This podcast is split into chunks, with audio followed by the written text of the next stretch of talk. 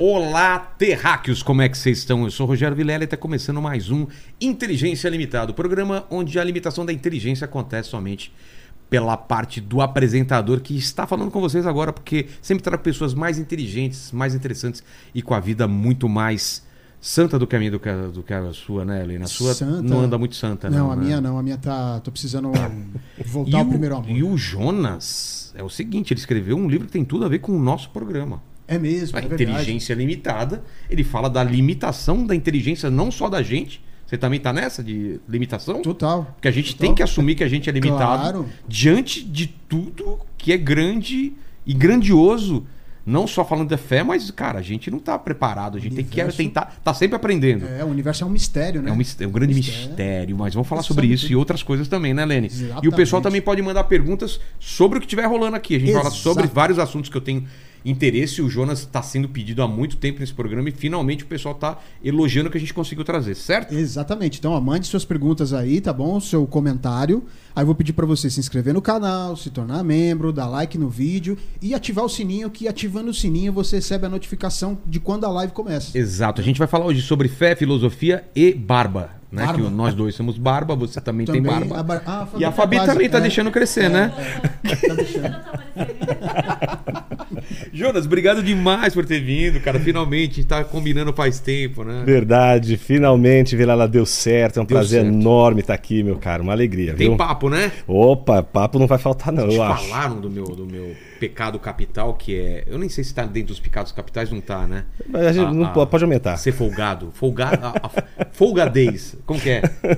Nossa, ô Fabi, olha pra você. Você tá bocejando, Fabi. É. Que feio. Na frente do convidado no começo do programa, você viu? Olha pra... Essa, por essa eu não esperava. Mas eu sou um cara folgado, Jonas. Eu, Sim. eu, em vez de dar presente pros convidados, eu recebo presentes pra colocar no meu cenário. Te falaram isso? Falaram. Qual é o falaram. presente que você trouxe? Eu Presente trouxe, um, eu trouxe um presente in- inútil pra você. Isso é o que eu tô pensando? Negócio de achar água? Não. Sabe aquelas coisinhas que o pessoal fica balançando pra achar água? Não é? Não, não, não é. Fazer estilingue não é porque é muito fino, né? O que é isso, Jonas? Cara, isso aí, isso aqui é um graveto que eu guardo comigo há 25 anos. Nossa. Foi difícil deixar ele aqui, viu? Vai ser difícil deixar ele aqui, porque ele tem uma história. Tá. Ele tem uma história. E eu acho que isso é que faz com que esse objeto seja, seja muito Quem significativo. só tá escutando, vamos descrever, Jonas. É um, é um graveto em forma de Y, né? Exatamente, exatamente. É um graveto em forma de Y. né? Esse graveto aqui ele tem 25 anos que está comigo. Tá. Esse graveto, há 25 anos atrás, eu encontrei num bosque em Analândia, interior de São Paulo. Estava conversando com um, um professor do seminário, quando eu já tinha terminado o seminário, né, uns dois anos já de formado. E estava com um monte de questões, é, assim, sem respostas, né? E indeciso com relação à vida, os rumos da vida, etc. E eu peguei esse graveto no chão e fiquei conversando com ele, caminhando no bosque, conversando com ele. E ele pegou o graveto da minha mão e disse assim: Você percebeu que você pegou um graveto que diz exatamente a sua vida? Aí eu disse: Não. Ué? Aí ele colocou para mim o gra- o graveto da seguinte forma: Assim, Jonas, a sua vida vai ser sempre um caminho que vai de alguma forma desaguar em dilemas. Birfo, Vai, bifurcar. vai bifurcar. Você sempre vai encontrar um dilema. O que, que é um dilema? Dilema é quando a gente não, a gente tem realmente duas alternativas, por isso que é dilema, e você não tem uma terceira, não tem uma quarta, não tem uma quinta. Um falso dilema, ele é perigoso porque é o cara que chega pra você e diz assim: você tem A ou B, vai, escolhe. É. E, e aí você fala B, mas você teria C, D, E, F. Isso não é um dilema, isso é um falso dilema. Agora, um dilema de verdade é aquele dilema que você só tem um ou outro caminho. Você não vai conseguir as duas E coisas vários- ao mesmo vários tempo. da nossa vida acontece isso. Só tem dois Exatamente. caminhos. Só tem dois caminhos. Aceito o emprego ou não aceito o emprego? Exato. Recebo uma. Vou viajar, me mudar para outro lugar ou não? Exato. E aí? E aí, ele disse pra mim Você estava vivendo isso? Eu Naquele tava, momento? tava, eu vivo isso. Você vive isso. Todos nós vivemos isso. Por isso eu tô deixando pra você um graveto que poderia ser só um objeto comum. Você olha isso aqui, é inútil. Aliás, esse aqui é uma é uma um presente que eu estou te dando que ele é exatamente algo que pode ser inútil, de fato é inútil, mas nem por isso desprovido de valor. Exato. Coisas valiosas podem não ter nenhuma utilidade. Né? E o que, que acontece com esse graveto? Ele é um dilema para mim. Qual era o dilema? O dilema que ele falou que é mais importante na vida de uma pessoa. Os dilemas mais importantes são aqueles em que você tem que escolher entre ser feliz e cumprir o dever. É. Quando você não consegue os dois, porque nem sempre na vida você tem que escolher entre cumprir o dever e ser feliz. Há momentos na vida que você vai conseguir as duas coisas. Exato. Mas tem hora que ou você cumpre o dever e abre mão de uma alegria profunda, de uma felicidade, de um estado de prazer profundo, ou você abre mão do dever para mergulhar no estado de prazer e de felicidade. Então, esse acabou sendo um, um, graveto que me acompanhou ao longo desses 25 anos e todas as vezes que eu sento à mesa no meu escritório e olho para ele, eu sempre lembro. Todas as vezes que eu chegar diante de um dilema, eu vou ter que escolher entre cumprir o dever e ser feliz. E a lição que aquele professor deixou para mim, Vilela, foi a seguinte: você vai ter que escolher. Porque não escolher também é uma escolha. É. Alguém vai escolher para você. Alguém vai, exato. Ou, Ou, pro- ou- ou- você pensa, alguém vai pensar no seu lugar. O que é pior dos mundos possíveis é alguém pensar no seu lugar. Então, decida, escolha. Mas a pergunta principal não é, é, o que você vai escolher, mas sobre qual critério você vai escolher. tá? Ou seja, não importa se você vai escolher, não é um juízo de valor. Ah, alguém poderia escolher ser feliz, outro poderia escolher o dever. A pergunta não é essa, a pergunta é sobre qual critério você enten- entende que cumprir o dever seria mais importante do que ser feliz. E aí esse graveto se tornou uma, uma espécie de companheiro de reflexão. E eu olho para ele hoje e eu vejo assim, poxa, se você olhar para esse objeto aqui, ele é um, cara, é um graveto, cara. É- Era. Era. Até, até você me contar a história, era só um graveto. Você percebeu isso? Agora já não é mais um graveto. Não é. Se eu colocar, e eu vou colocar, eu te garanto isso, Joana, isso daqui num lugar visível. Isso. Porque vários momentos aqui nesse podcast eu tenho que decidir entre dois caminhos. Embasar o que o, o- o convidado está falando Aham. ou colocar a minha opinião, que às vezes não é a mesma coisa que ele está falando. E cada um desses dois gera, pode gerar Um caos. um, um caos ou, Ou identificação. É, identificação e tudo mais. Então, vários momentos é, durante é, a semana eu tô fazendo essa opção. Eu tenho que fazer entre dois caminhos. Eu falo alguma coisa, deixo ele falar, interrompo. Então, é, é, é para mim vai ser muito significativo isso daqui. É, e, e veja, esse graveto aí, cara, ele é. Ele é, aqui, ele é legal. alguma coisa por causa da sua história. Ele foi Coloca aqui. humanizado. É. Ele foi humanizado. Coloca na outra câmera aqui na minha aqui, deixa eu mostrar a pessoa aqui, ó, aqui, ó. Pronto. Ih, caiu aqui, mas vou deixar aqui. Por enquanto, né? Mas eu gosto disso, eu gosto, eu gosto de, de histórias exatamente por causa disso, porque às vezes você encontra uma pessoa e essa pessoa ela tá dando valor a alguma coisa que todo mundo fala, olha que idiota, cara, Sim. cara Sim. não é nada perto das dificuldades do mundo que ele tá passando, mas ninguém entende que pra ele aquilo tá sendo a coisa mais importante naquele momento tomar aquela decisão. Como meu filho, por exemplo, às vezes escolher entre brincar ou ir pra piscina ou, sabe, Pra ele é uma decisão. E aí, filho, você quer comer pipoca ou você quer comer não sei o quê? E a gente não dá valor, né, Claro, para é. as lutas de cada uma das pessoas. Fica sempre colocando pra gente, ah, eu passei muito mais dificuldade. Eu perdi meu pai e Uhum. você tá falando de uma doença, não sei o quê. Quando a gente não tem que fazer esse juízo de valor, né? A gente não tem como se colocar no lugar daquela pessoa e sentir o que ela tá sentindo. E, e- e tem mais, Vilela. É, as pessoas elas só se conhecem conhecendo suas histórias. é? É. Por exemplo, se você me encontra na rua, você vai dizer, é um ser humano. É, É como você encontrasse, se você encontrasse um graveto como esse, é só um é graveto. só um graveto. Mas no momento em que esse graveto tem uma história, esse graveto já não é igual a todos os outros gravetos que você encontrar pela vida. No momento que você conhece a minha história, eu já não sou qualquer homem que passou por sua vida. Exato. E se você quiser saber quem eu sou, não adianta você saber meu nome, nem a minha profissão, nem o que eu escrevo, É. nem o que eu faço. Se você quer saber quem eu sou, você tem que conhecer minha história. Se eu quero saber quem você é, para que você não seja um amutuado de órgãos, carne, pele, osso, etc., eu preciso saber sua história.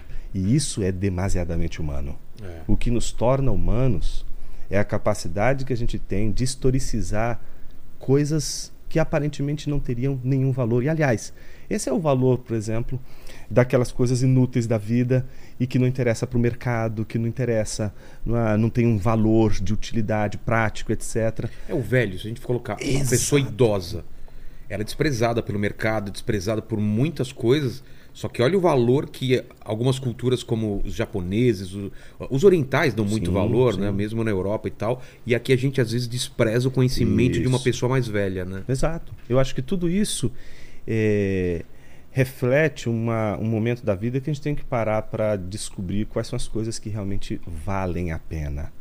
E isso é uma, para a filosofia, isso é uma, um, é. Um, um prato cheio. Por quê? É a discussão em torno do valor.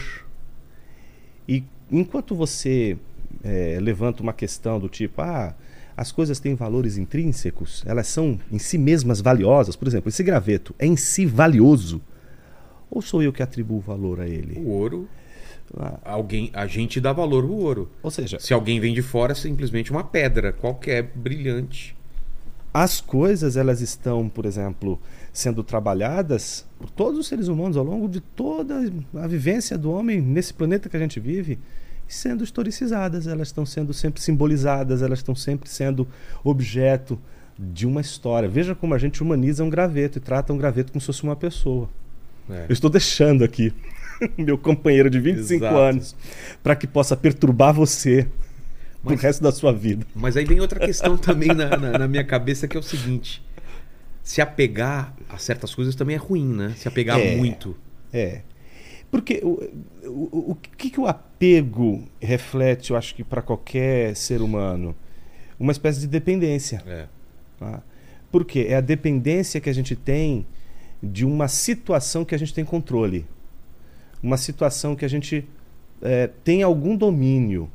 Então, as coisas que a gente, de alguma forma, desenvolve apego são coisas do nosso dia a dia, o nosso ambiente, o nosso contexto. Ah, então, a gente se apoia nessas coisas, por isso que a gente se apega a elas. E por que, que é tão terrível pensar no desapego dessas coisas? Porque é como se tirasse o nosso chão. É tirar o chão, desapegar-se de coisas que são extremamente valiosas, mesmo que não sejam úteis, ah, elas tiram o chão de uma pessoa. É. Por isso que quando a gente discute questões como visão de mundo, crenças, ideias, filosofia, é, maneira de conceber a vida, como a gente enxerga o mundo, a gente não está lidando só com ideias, né? A gente está lidando com um conjunto de pensamentos, de ideias que se tornam uma espécie de chão onde as pessoas estão ali fundamentando sua vida. Então, a gente não se apega só a coisas materiais, a gente também se apega a coisas espirituais, ideias, crenças. São coisas que a gente se apega de uma tal maneira que se de repente uma crença que a gente tem se explode, né? se desintegra diante da gente, poxa, minha vida estava toda baseada nessa ideia. É. Guerras são feitas em cima de ideias, né? Também. Né? Então, não dá para a gente desconsiderar né, o fator do apego como uma espécie de eh, uma busca de segurança. E eu acho que a gente busca segurança em muitas coisas na vida. E, e, eu acho que é do ser humano buscar essa segurança. Ele vai buscar em qualquer coisa na vida segurança. O problema é que ele vai descobrir ao longo da vida que tudo é insuficiente. Não só ele é insuficiente para si mesmo, mas as coisas e o mundo também é insuficiente em si mesmas. As coisas não se bastam, você não se basta, e as coisas não te bastam. Então, essa esperança de que a gente vai ou sorver as coisas de uma tal maneira que elas nos alimentem profundamente, ou nos engolirmos a nós mesmos, como se a gente pudesse fazer de nós mesmos a única coisa que pode nos fazer felizes, no final das contas a gente descobre que elas não são suficientes. A gente sempre quer mais, é. quer mais, quer mais, quer mais. Então, eu, eu gosto muito dessa ideia da insuficiência. É isso que tem é, norteado, inclusive, o livro que você mencionou no início da nossa conversa, que é o Inteligência Humilhada, né, e que eu acho que tem muito a ver com o que você faz no seu trabalho aqui, refletindo sempre sobre a limitação do intelecto. Eu entendo que a insuficiência não é algo ruim. De onde veio essa, essa ideia do livro? Veio dessa, dessa sua busca? Sim, vem disso aqui. É? É, vem disso aí, do graveto. do graveto. Porque você precisa tomar, às vezes, alguma decisão na vida e essa decisão mostra que você é, não é suficiente, não é onipotente. Você gostaria de ter duas coisas. Você se pudesse, se você tivesse poder suficiente, Entendeu? você nem escolheria, você teria as Claro. duas coisas. Se eu sou onisciente, se eu sou onipresente, eu consigo estar em dois lugares ao mesmo tempo, eu consigo trilhar dois caminhos ao mesmo Eu tempo. não sei se nesse começo a gente fala do seu livro, se eu já coloco Jesus na jogada, mas Jesus deve ter passado por essa por esse, por, por esse momento de eu sou Deus e eu sou humano. Uhum. Eu posso me livrar disso, mas eu tenho uma missão. Ele teve essa bifurcação várias vezes, inclusive com, com Lúcifer, né? Pedindo para ele escolher. Uhum. É. Ele sempre escolhia o que, o que ele estava. ele veio para fazer, né? Sim, eu acho que a, a lembrança, é, a sua lembrança agora de Jesus para essa conversa, ela sem sombra de dúvida, ela é importante. Eu coloquei ele na capa do livro. É. né? E ele é, uma, é um quadro ali muito bonito, que eu, eu acho ele sensacional, esse quadro. Ô, Leni, coloca a capa aqui pra gente pra dar uma olhada, pro pessoal ver. É. E é tão interessante Por porque é uma capa em que.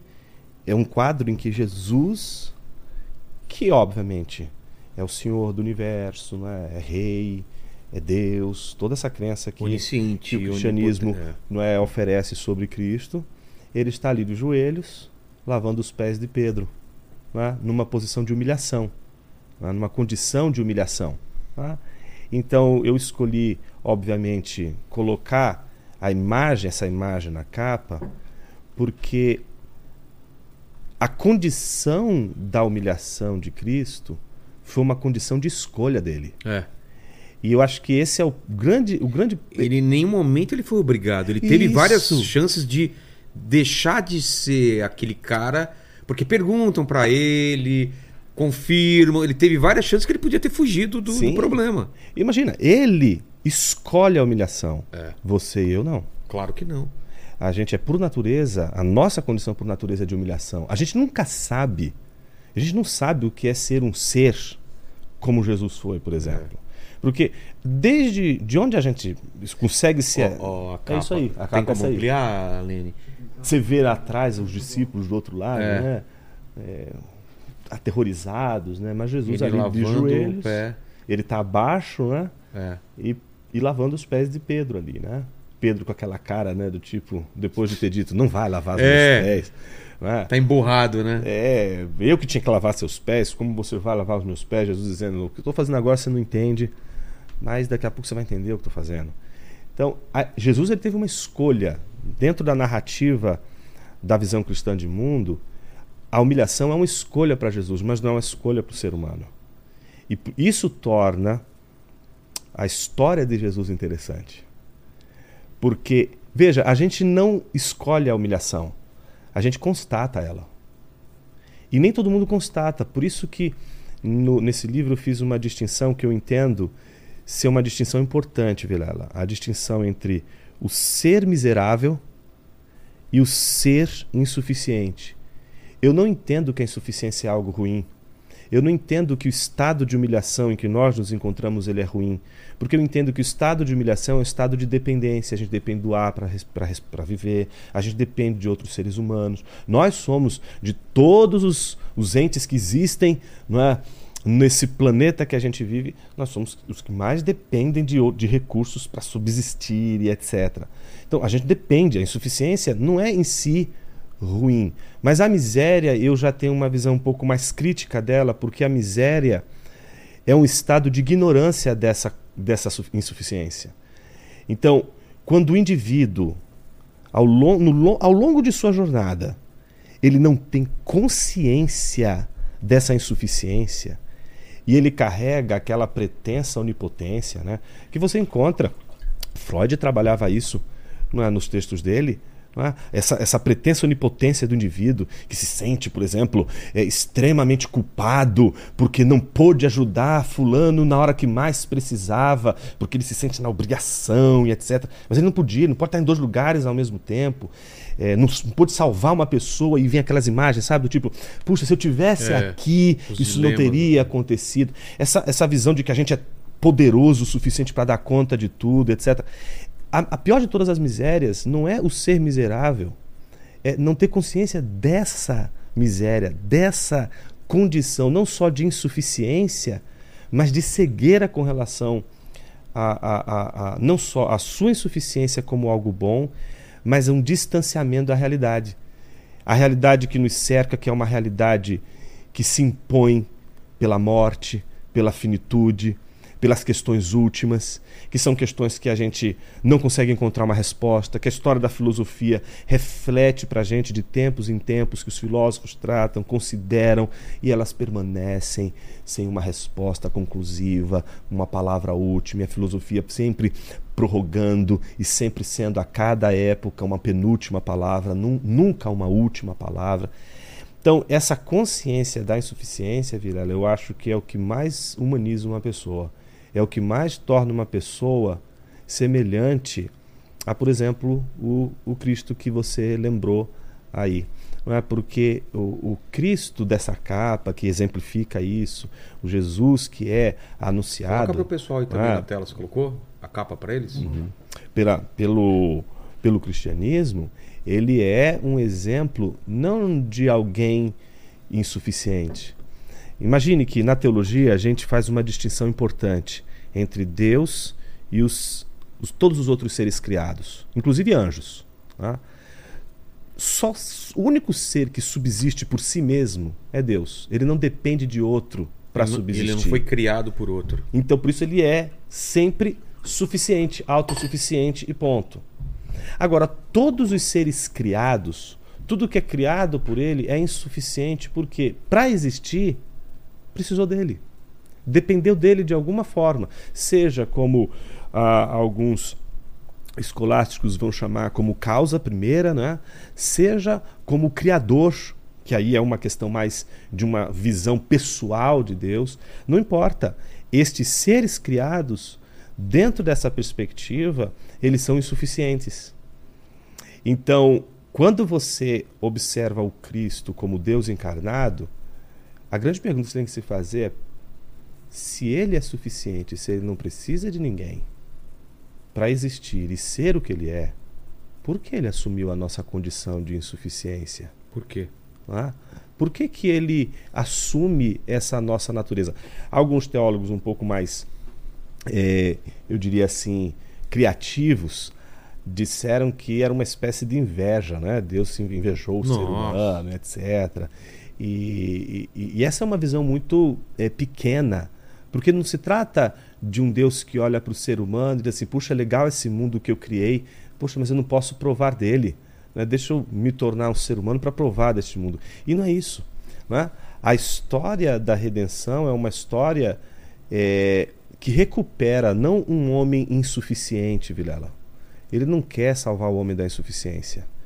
O Cristo é o Deus que se torna insuficiente enquanto ser humano, porque ele precisa comer, precisa beber, ele assume a nossa natureza humana, mas mesmo sendo Deus, ele assume uma posição de redenção. E o que significa essa redenção?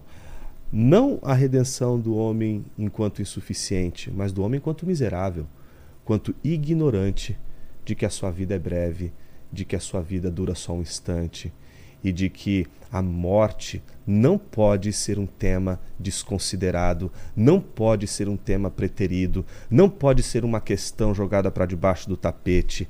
Ela tem de fazer parte da nossa reflexão, porque é ela que nos amadurece, ela que nos torna mais conscientes do que realmente importa na vida. É a morte que faz você decidir o que realmente importa. Ser feliz, ter uma noite de prazer ou cumprir uma obrigação?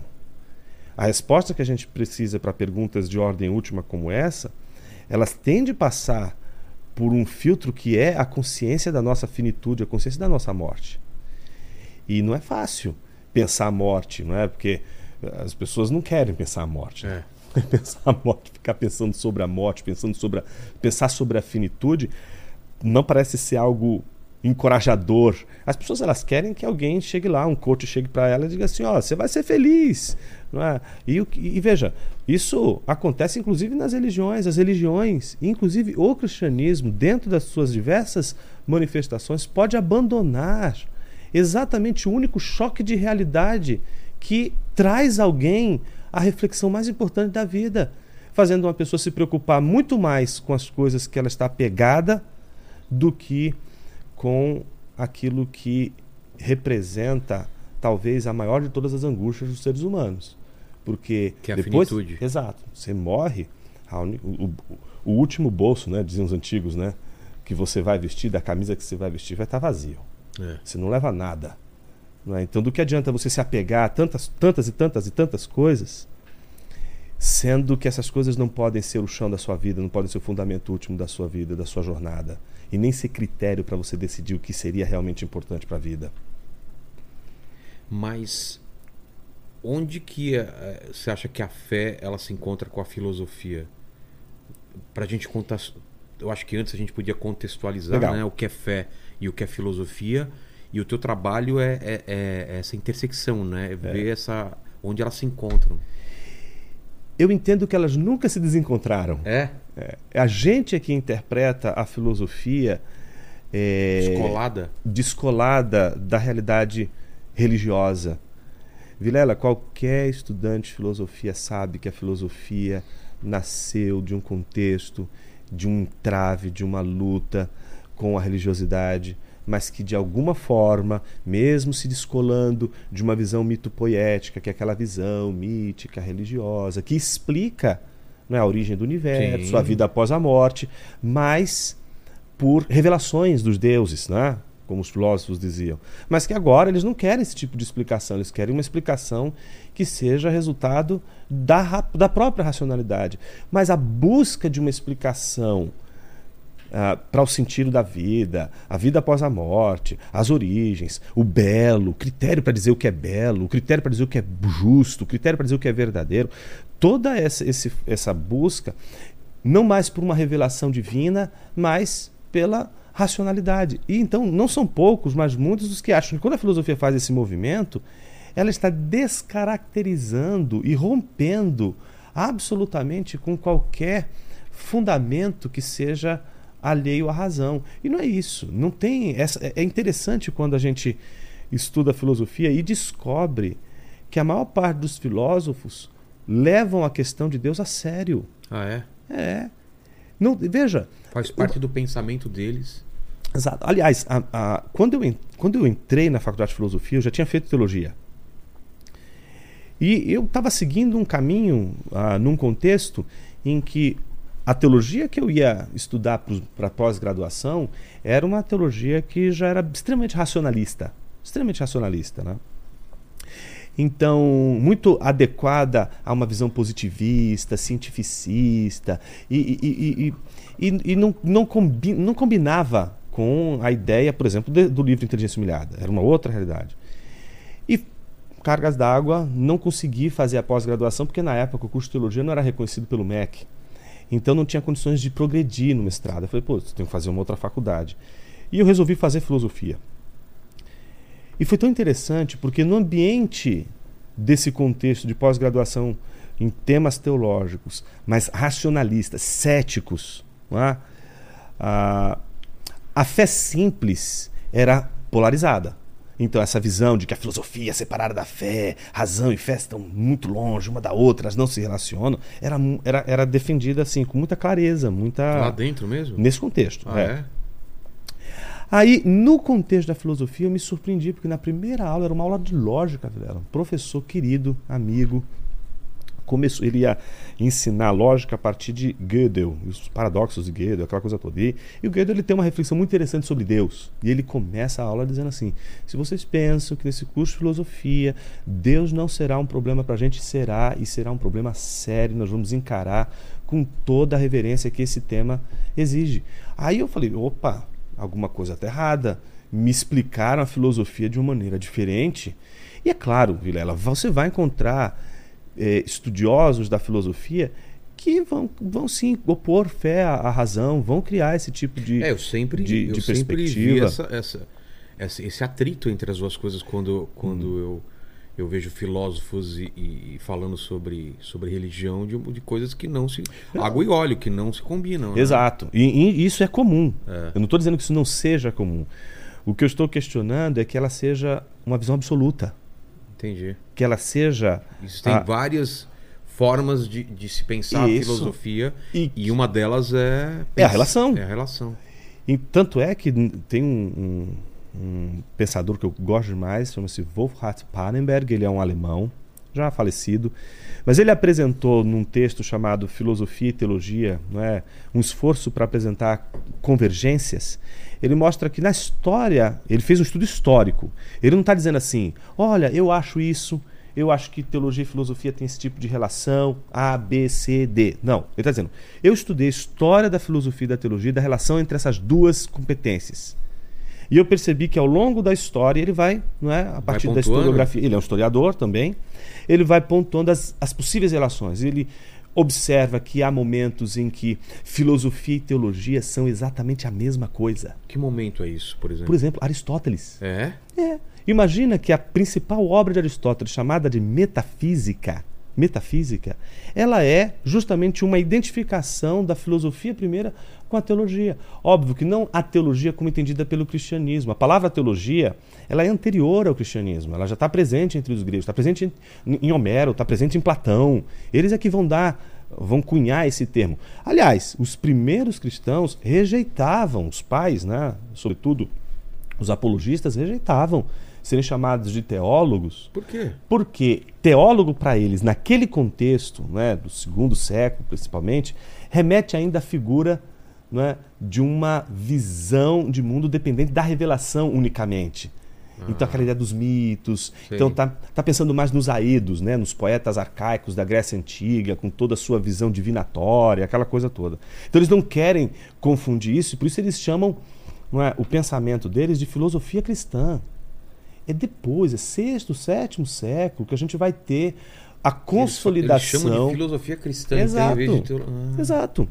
É depois, sexto, sétimo século, que você vai ter uma, uma, um uso mais peculiar da teologia, sobretudo com um pensador curiosíssimo que é chamado Pseudo Dionísio. A gente chama de Pseudo Dionísio. Isso a gente só chama depois, né, ah, de 1400 e bolinha, quando Lorenzo Valla, que era uma espécie de investigador da Idade Média, analisou os textos do suposto Dionísio Areopagita, que era aquela figura lá de Atos, quando Paulo está em Atenas, na Grécia, e falando com os filósofos epicuristas e estoicos, ele está ali ouvindo os filósofos epicuristas e estoicos, depois de ouvir a- as falas do, de Paulo, olha, estava interessante no início, mas agora vamos ouvir sobre isso numa outra ocasião. E vão embora, não é? julgando que aquilo que Paulo falou era um grande absurdo, etc. Enquanto isso, Dionísio Areopagita, que estava ali ouvindo a fala de Paulo, foi convertido pela palavra de Paulo, né? teve uma conversão ali. Então, o que, que aconteceu? A- na Idade Média, né, no- isso aconteceu no sexto, sétimo eh, século, um autor sírio, né, é o que a gente sabe, né, de acordo, né, parece que era um, um autor sírio, ele, ele resolveu, ele tinha que tomar uma grande decisão. Escrever um texto e assinar com seu próprio nome e ninguém lê, porque não vai ser autoridade. E assinar com o nome de uma figura importante da antiguidade, não ser conhecido, mas ser lido. Entendi. Então o que, que ele fez? Não Segunda assinou opção. com seu nome, assinou com o nome de Dionísio Areopagita. E ao longo da história, esses, pensa, a Idade Média inteira, Tomás era- de Aquino é um dos autores mais citados por Tomás de Aquino, acreditando que se tratava do Dionísio Areopagita. É Lorenzo Valla, só no século XV, que vai fazer um trabalho de pesquisa e vai dizer assim: cara, não pode ser, esse autor aqui nunca que foi o, o Dionísio. E aí ele é descoberto depois. Mas veja, no sexto, sétimo século ele produz o primeiro tratado de teologia que vai determinar mais o sentido de teologia como a gente entende hoje. Vai escrever um tratado de teologia apofática, que é teologia negativa, teologia simbólica, os nomes divinos. Ele vai escrever uma série de obras e vai dar origem ao entendimento de teologia mais ou menos como a gente entende hoje. Antes, né, mesmo antes dele, Boécio, os pais da igreja, teologia ela tinha uma outra, era vista de uma outra maneira. tá? Então a gente tem que fazer essa, essa discussão. Então esse autor que eu estou te falando, o alemão, ele analisando toda a história, ele disse assim: existe um momento da história em que teologia e filosofia são idênticas. Existe um momento da história em que filosofia e teologia são antagônicas. Elas não se encontram. E existe um momento da história em que a teologia, é, de alguma forma, torna a relação da filosofia com ela uma relação servil. Então pensa lá, ainda no contexto da Idade Média, uma defesa de que a filosofia seria anquila teologia, né? uma espécie de serva da teologia. Né? Então a filosofia teria uma, um papel mais de serviço à teologia, dando à teologia a, a, a, aquilo que a teologia precisa para poder continuar fazendo os seus trabalhos racionais. Mas de maneira tá? prática, como que era usa, o que, que, era usado da filosofia? Pensar, pra... usando a lógica, né? eles estavam eles estão trabalhando com o material lógico que eles possuíam na época, sobretudo Porfírio, que é do ponto de vista do pensamento lógico é hegemônica a sua a sua presença nesse contexto. Ele está falando desse, serviço que a história da filosofia foi, dentro dessas disciplinas importantes, né, contribuindo para o progresso da teologia. Isso é tão interessante que a imagem.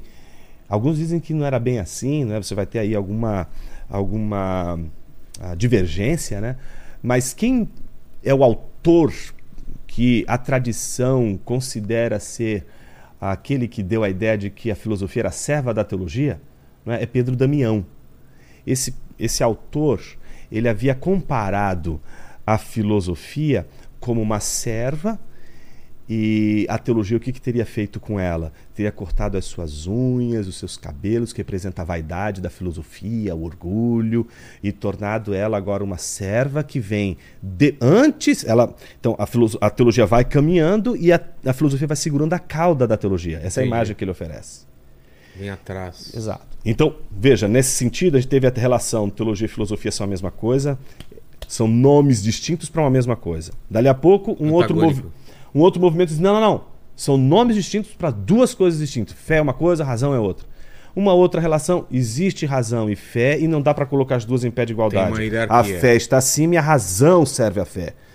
Na modernidade, Kant, que é um autor importante, filósofo alemão, né, é ele que vai é, recolocar a questão da relação entre fé e razão, filosofia e teologia, numa outra metáfora ele vai, obviamente, recorrer a essa metáfora do Pedro Damião, né, da teologia como da, da filosofia como servo da teologia, vai dizer assim: olha, agora mudou.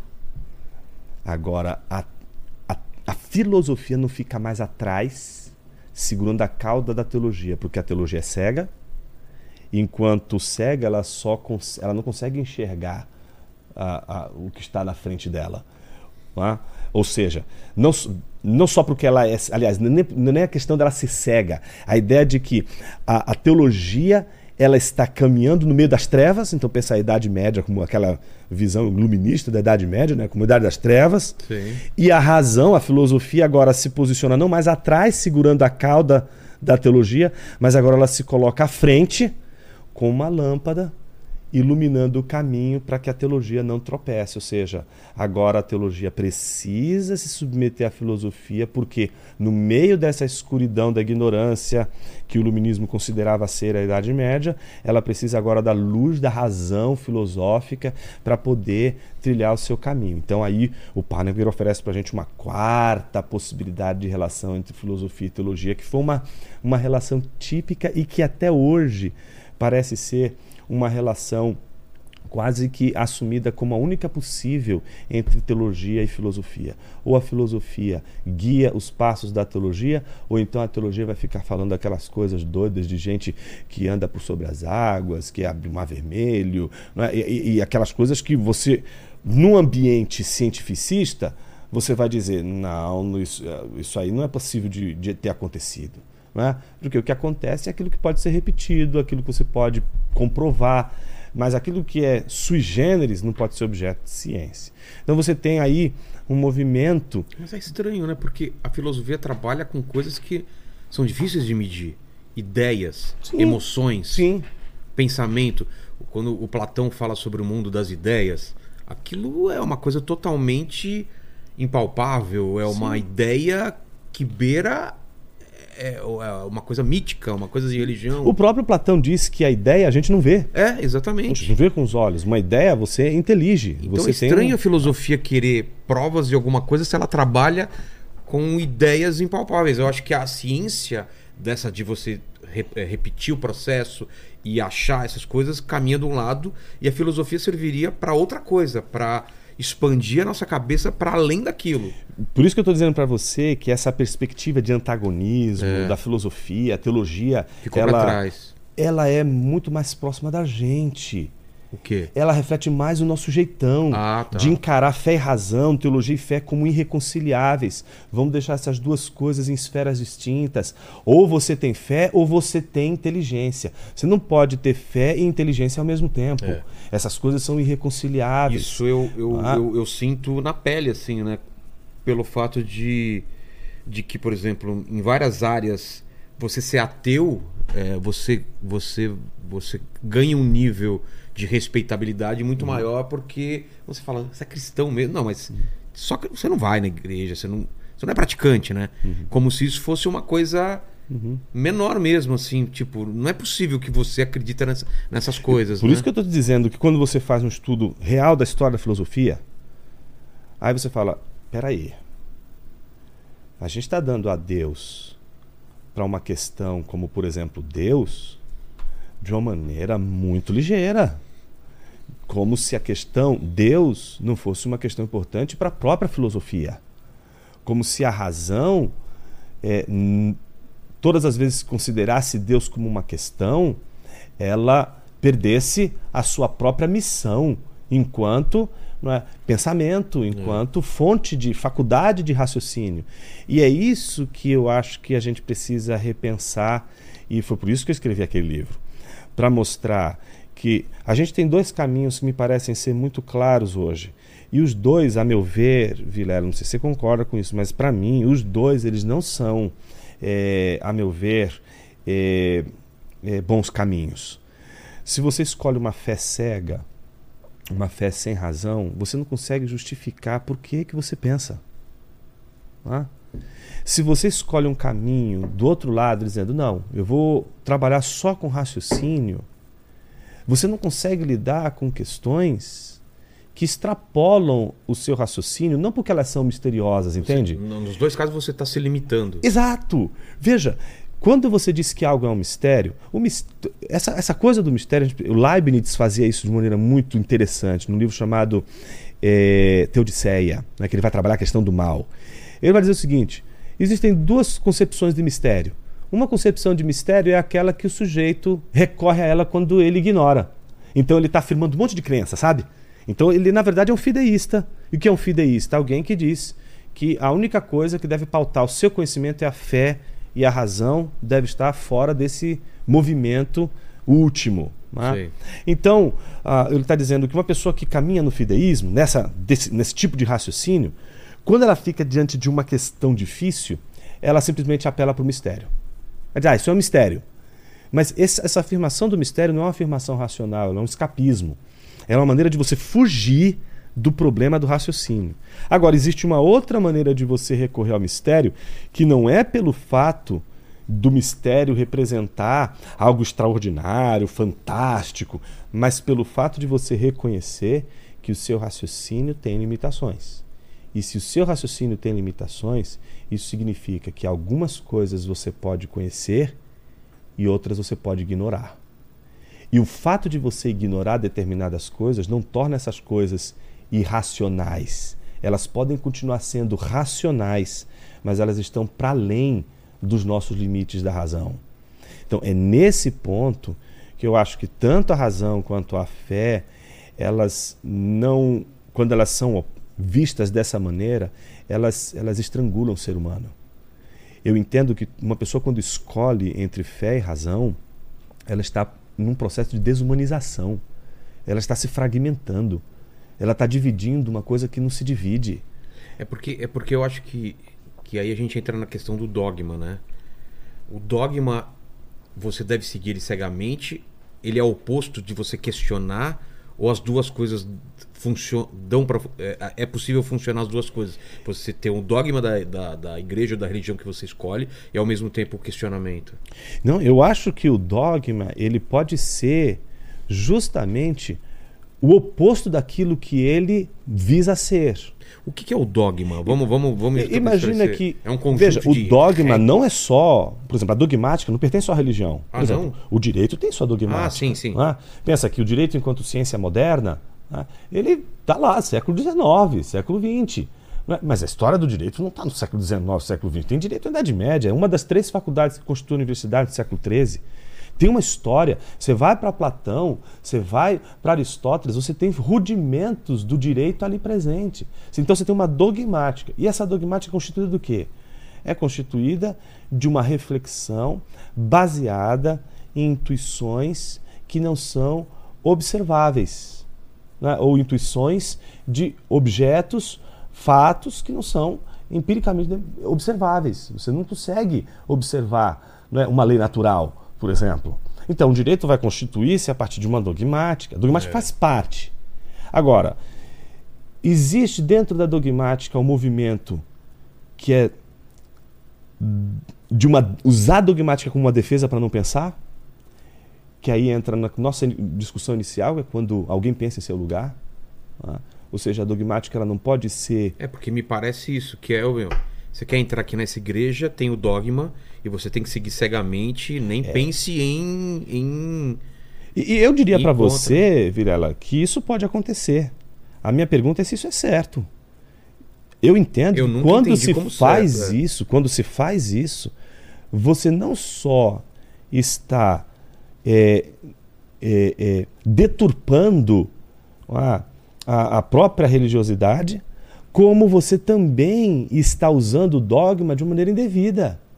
O O dogma, dogma, Ele, ele nasce quando? Porque Jesus vem aqui e ele passa alguns ensinamentos e aí o homem ele transforma isso em dogma, é isso? Como que nasce o dogma? Ele é muito anterior a Jesus? Vamos pensar então a dogmática no contexto do cristianismo. É. Que são, os- pensa que o credo apostólico, com todos os artigos. Mas os judeus já tinham os dogmas deles, Pensa que os judeus os têm, gregos, pensa- os romanos. Exato.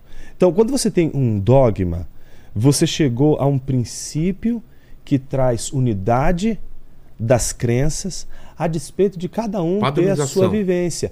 É, imagina o seguinte, que o que é que torna essas pessoas todas, a despeito de ela ser, sei lá, grega, de ela ser de origem é, africana, o que Jovem, que- velha, jovem, velho, o que, é. que é?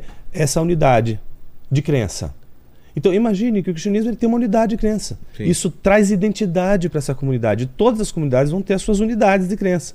Alguns chamam isso de cosmovisão, visão de mundo, sei lá. né? No- Nos, nos sistemas políticos, ideologias funcionam da mesma forma, Vilela. Os grupos vão ter alguma unidade de pensamento, de ideia, que constitui a natureza daquele grupo, daquela sociedade, daquele não é, universo. Então aquilo ali é tão importante porque define, dá identidade.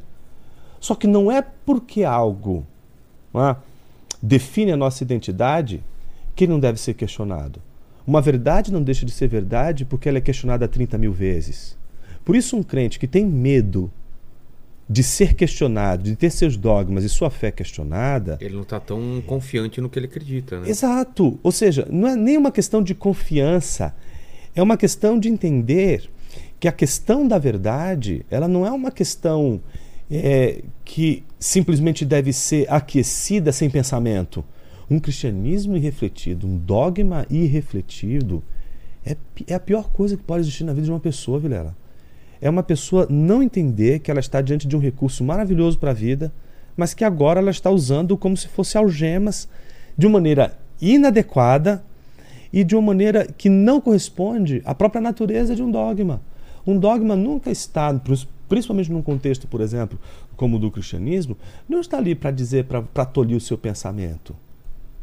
Entende? Eu, eu, eu tenho, por exemplo, os meus, as minhas convicções credais. Eu tenho uma igreja que eu faço parte, que tem uma confissão de fé, que tem seus símbolos religiosos. E eu leio Nietzsche.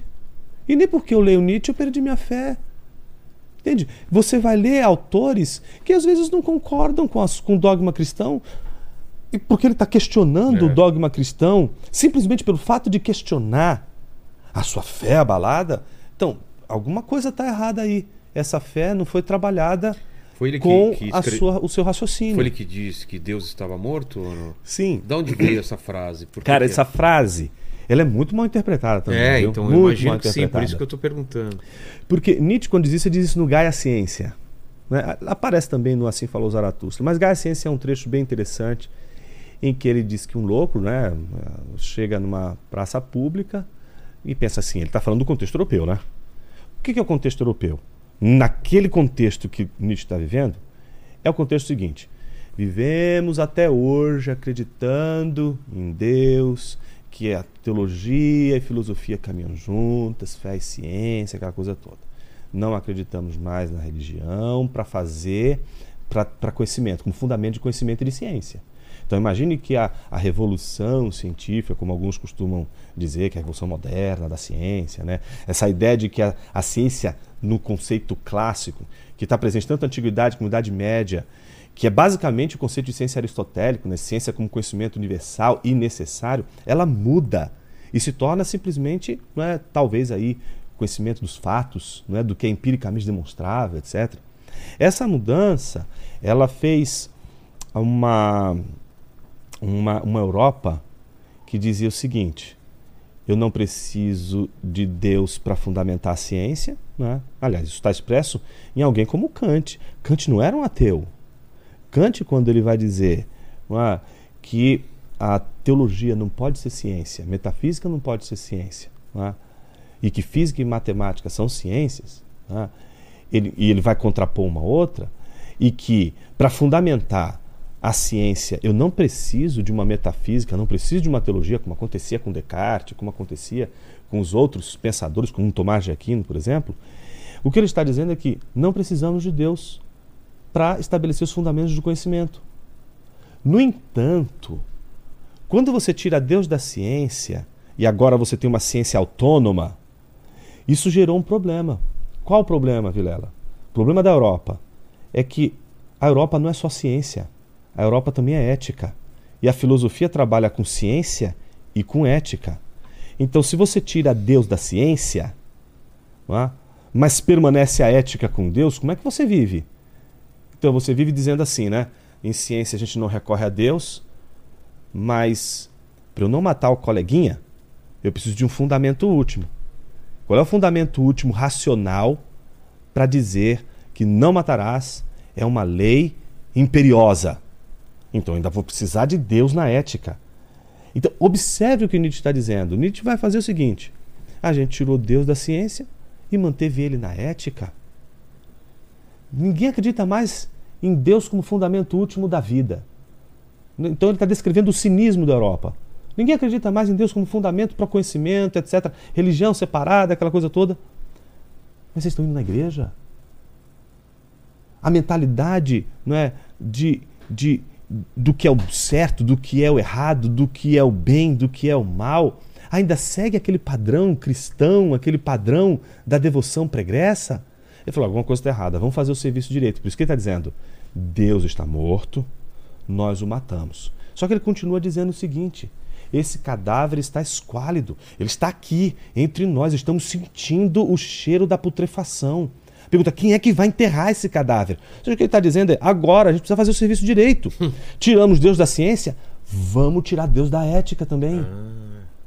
Só que tirar Deus da ética, Vilela, não é uma coisa fácil. Porque quando você tira Deus da ética, se você tira Deus do fundamento ético, o que, que você coloca no lugar? É. Nada. O nome disso é niilismo. Daí a palavra niilismo ser do nihil, né? do nada.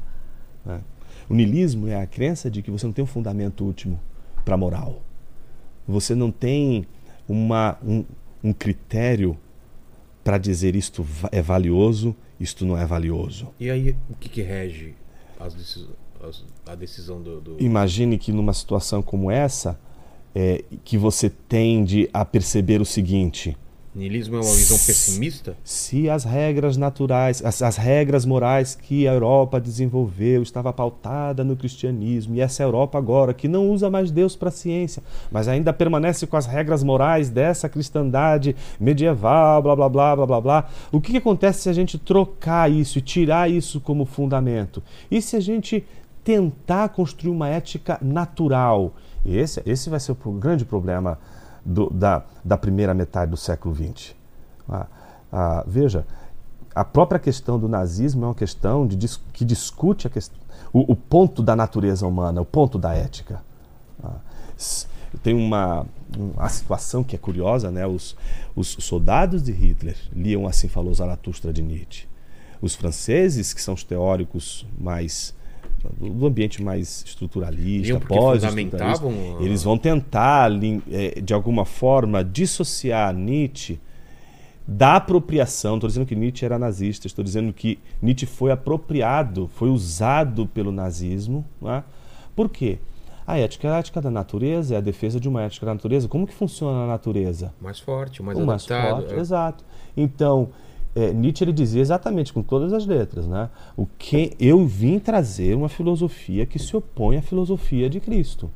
Se existe alguém que merece meu respeito é Cristo. Né? Eu não quero discutir com Paulo. Ele dizia que Paulo e os cristãos é tudo platonismo de pobre. Ah, né? é? A discussão dele é entre ele e Cristo. Por isso que ele, se, ele vai se considerar nesse, nesse sentido como um anticristo. Porque ele oferece uma outra agenda ética de desvaloração dos valores. Os valores agora não são, não são estabelecidos por um fundamento último, que é Deus, por exemplo. Então, você tem de um lado o Cristo dizendo: se alguém te der um tapa na sua face, dê outra face. Dê outro. Mesmo que você possa atropelar o sujeito, mesmo que seja mais forte que ele, é? assimile o prejuízo. Nietzsche está do outro lado dizendo: na natureza as coisas não funcionam assim. Um leão, quando vê um filhote de gnu ali, ele não vai olhar para ele dizendo assim: nossa, ele tem tanta vida pela frente, eu tô com muita fome, mas vou deixar ele embora. Não, ele vai devora, estraçalha. Ah. Então pensa no movimento de poder que toma princípios de eugenia, por exemplo, né? ou de, de, de superação de uma raça em relação a outra, ouvindo um discurso como esse? O que, que, me impediria de sobressair sobre o resto da humanidade se nós somos os mais fortes? É. Né? A única coisa que impediria isso é exatamente essa ética que veio lá de trás. Nunca me esqueço, Vilela, de um aluno lá no Mackenzie, eu dou aula no Mackenzie. E foi tão interessante, isso aconteceu duas vezes. Então teve uma aula lá que eu estava eu estava explicando Nietzsche. E aí de repente um aluno levantou a mão e disse: "Professor, eu acho que eu sou é, niilista, eu sou nietzscheano". Aí eu falei: "Rapaz, isso aqui não ficou legal". deixa eu, deixa eu deixa provocar ele um é. pouquinho. É. Eu falei: "Não, cara, você não é não". Você não tem ideia do que você está falando? É, é você não sabe o que você está falando. Não, você não é um niilista. Não, professor, eu sou. Aí eu perguntei para ele assim: "Você tem irmã?" Aí eu falei, fique tranquilo, eu sou casado, não estou interessado na sua irmã, não. Tá. Aí assim, tenho, professor. Ela é mais nova que você? É. Quantos anos? Dois anos mais nova. Perfeito. Por que você não casa com ela? e ele fez assim. Porque a gente não tá no Game of Thrones. Ele falou assim: Ei, professor, para com isso. Que absurdo e tal. Que absurdo. Eu falei: Não, cara, você conceba essa possibilidade. Imagina que você vai.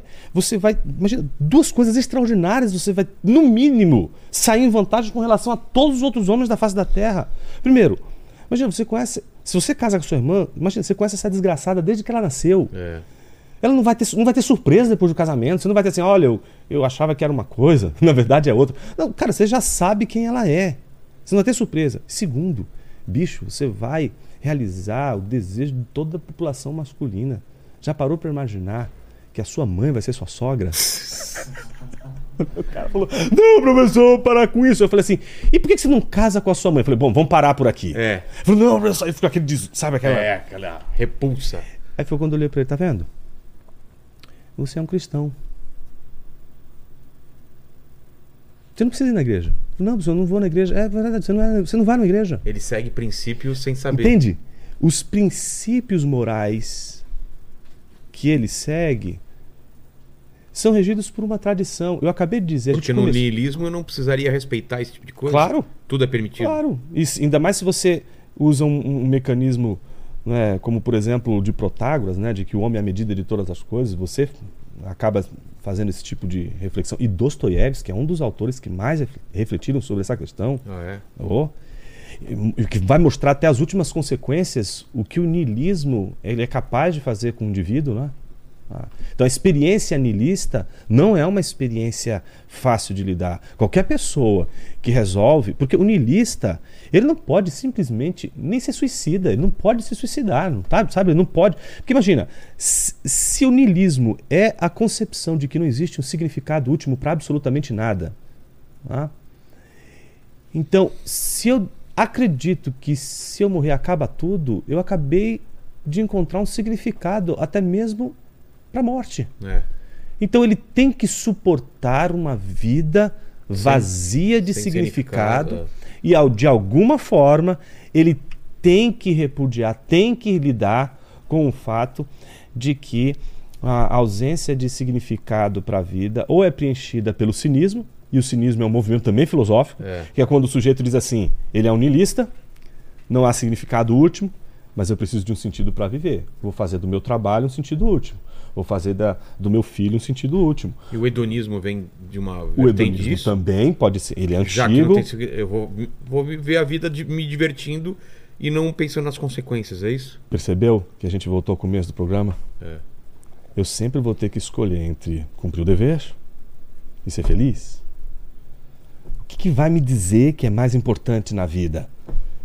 Ah, eu, eu, imagina que se, se você der vazão a, a, a todas as decisões pautadas na sua felicidade, cara, como que a gente vai viver isso aqui? Imagina a humanidade inteira fazendo isso. Esse é o, esse é o, eu gosto muito de uma reflexão que o Lipovetsky ele fez a partir da leitura primeiro do Marshall Berman em 85, quando ele publicou Tudo que é sólido desmancha no ar, depois o Bauman em 2000, acho 2000, 2005, o Modernidade Líquida, ele retoma os dois. Então ele vê que o, o, o, o Berman chega à conclusão de que, olha, a gente abandonou esses princípios. Nietzsche dizia lá, né?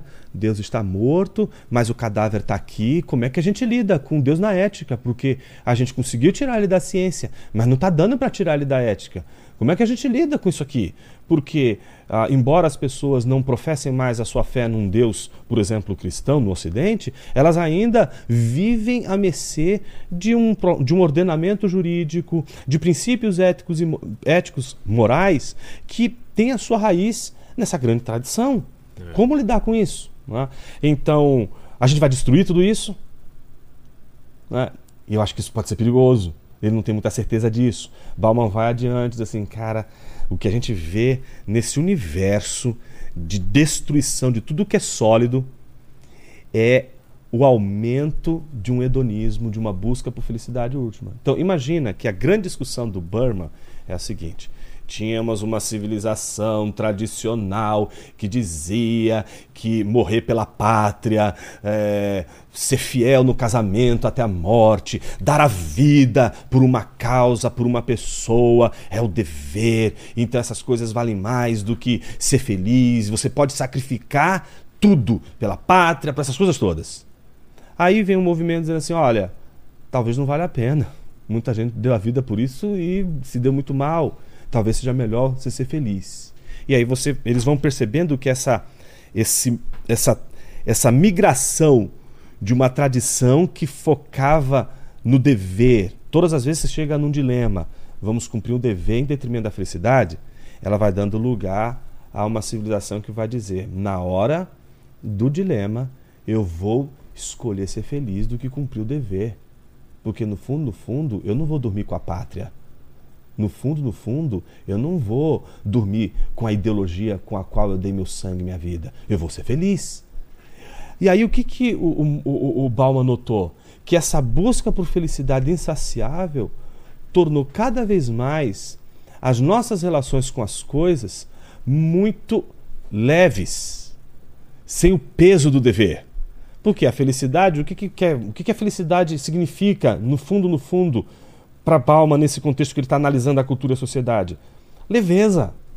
Significa o seguinte, pô, imagina, eu tenho que viver há 30 anos com a mesma pessoa. Oh, eu poderia ter várias. Entende? Então a lógica é trocar um princípio de peso por um princípio de leveza. Só que o que o Lipovetsky notou em 2015, a partir dessa leitura do, do Bauman, é que essa troca do peso pela leveza se tornou uma angústia para o um universo contemporâneo. Ou seja, se a gente estava cansado do peso do dever e trocou pela leveza da felicidade, do prazer, hoje a gente tem que lidar com o fato de que a gente não aguenta mais esse negócio de pensar 24 horas do dia em mil maneiras da gente se fazer feliz. eu quero um direito de ser infeliz. Eu quero o direito de ter um momento que eu não quero, eu, sabe? Toda hora você tem que ser o cara legal, toda hora você tem que fazer coisas legais, toda hora você, você não tem mais peso. A coisa ficou tão leve, tão leve, tão leve, que a própria leveza se tornou sufocante. Essa é leitura que o Lipovetsky faz no livro chamado Da Leveza, para mostrar que a nossa civilização que não conseguiu ainda, não digeriu essa, esse anúncio profético do Nietzsche, né, da morte de Deus, é? como ela lida com o fato de que os deveres, a questão ética, ela ainda está presente e ela é assustadora.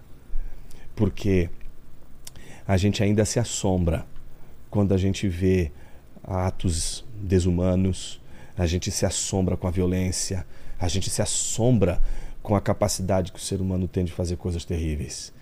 E a pergunta que tem que se fazer é de onde vem esse assombro. Ah, esse é o cheiro que o Nietzsche estava querendo remover.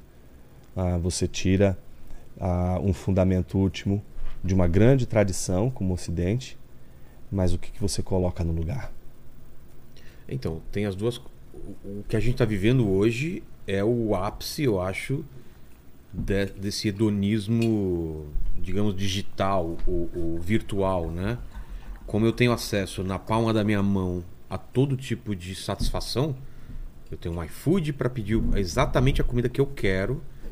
Eu tenho é, um carro para me buscar, eu tenho uma namorada que eu posso escolher num catálogo de aplicativo, eu tenho tudo na minha mão e ao mesmo tempo eu tenho nada porque as pessoas estão cada vez mais depressivas, mais tristes e mais solitárias. São coisas antagônicas que não dá para entender. Por quê? Ao mesmo tempo que eu tenho acesso a tudo, e essa liberdade total de ser feliz e possibilidade, claro que a gente está falando para uma grande parte da população, outra grande parte não tem acesso, claro, mas por uma cada hoje em dia mais pessoas têm acesso a possibilidades de satisfazer seus desejos, viagens, comidas ou, ou, ou relacionamentos.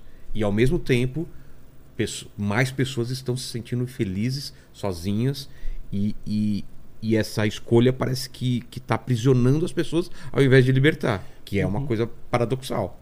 É paradoxal porque, veja, a tecnologia, o que, que ela mais fez? Ah, Tanto opções. Bauman como Lipovetsky mostrou. Ela deu várias opções. É. E uma delas foi tirar o peso. É. Tirar o peso. Peso das escolhas. Se eu errar agora, amanhã eu, Exato. eu tenho chance de. E, e das próprias coisas. As, a tecnologia reflete a nossa relação antagônica com peso. O celular é mais leve. Ah, peso O carro mesmo. é mais leve. Mas os relacionamentos também têm que ser mais leves. A conversa tem que ser mais leve. Os pensamentos têm que ser mais leves. Ou seja, as pessoas vão perdendo peso, densidade. Efêmeras, né? Então, uma, uma sociedade, por exemplo, que não se preocupa com a filosofia, que não se preocupa com o pensamento denso, é. Né, ela vai é o platô, né? É. Ela vai deixando tudo superficial. Então, imagina, a gente vai caminhando no, numa leveza que se torna insuportável. Não tem raiz, não tem peso, não tem densidade. Né? Então, nesse sentido, eu acho que o, o apelo do Lipovetsky é um apelo para a gente repensar né, a maneira como a gente lida com a leveza. Veja, ele chega às vias, Vilela, de dizer o seguinte: não só a gente está tornando os relacionamentos leves, não só a gente está tornando pela tecnologia as coisas leves, a gente também está buscando a leveza do nosso corpo. É? Então, ser gordo é um crime. É criminoso. Você tem que emagrecer, você tem que perder peso.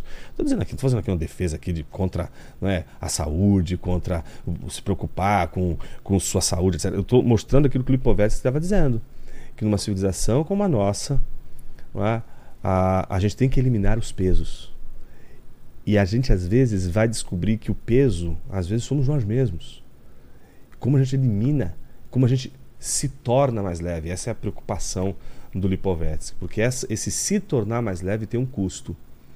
É o custo de ser uma pessoa que absolutamente não consegue ter raiz, não consegue ter peso, não consegue ter densidade, ela não consegue pensar a sua própria existência. Então, isso, isso é dramático, Vilela. Eu trabalho no ambiente universitário. É dramático quando você encontra.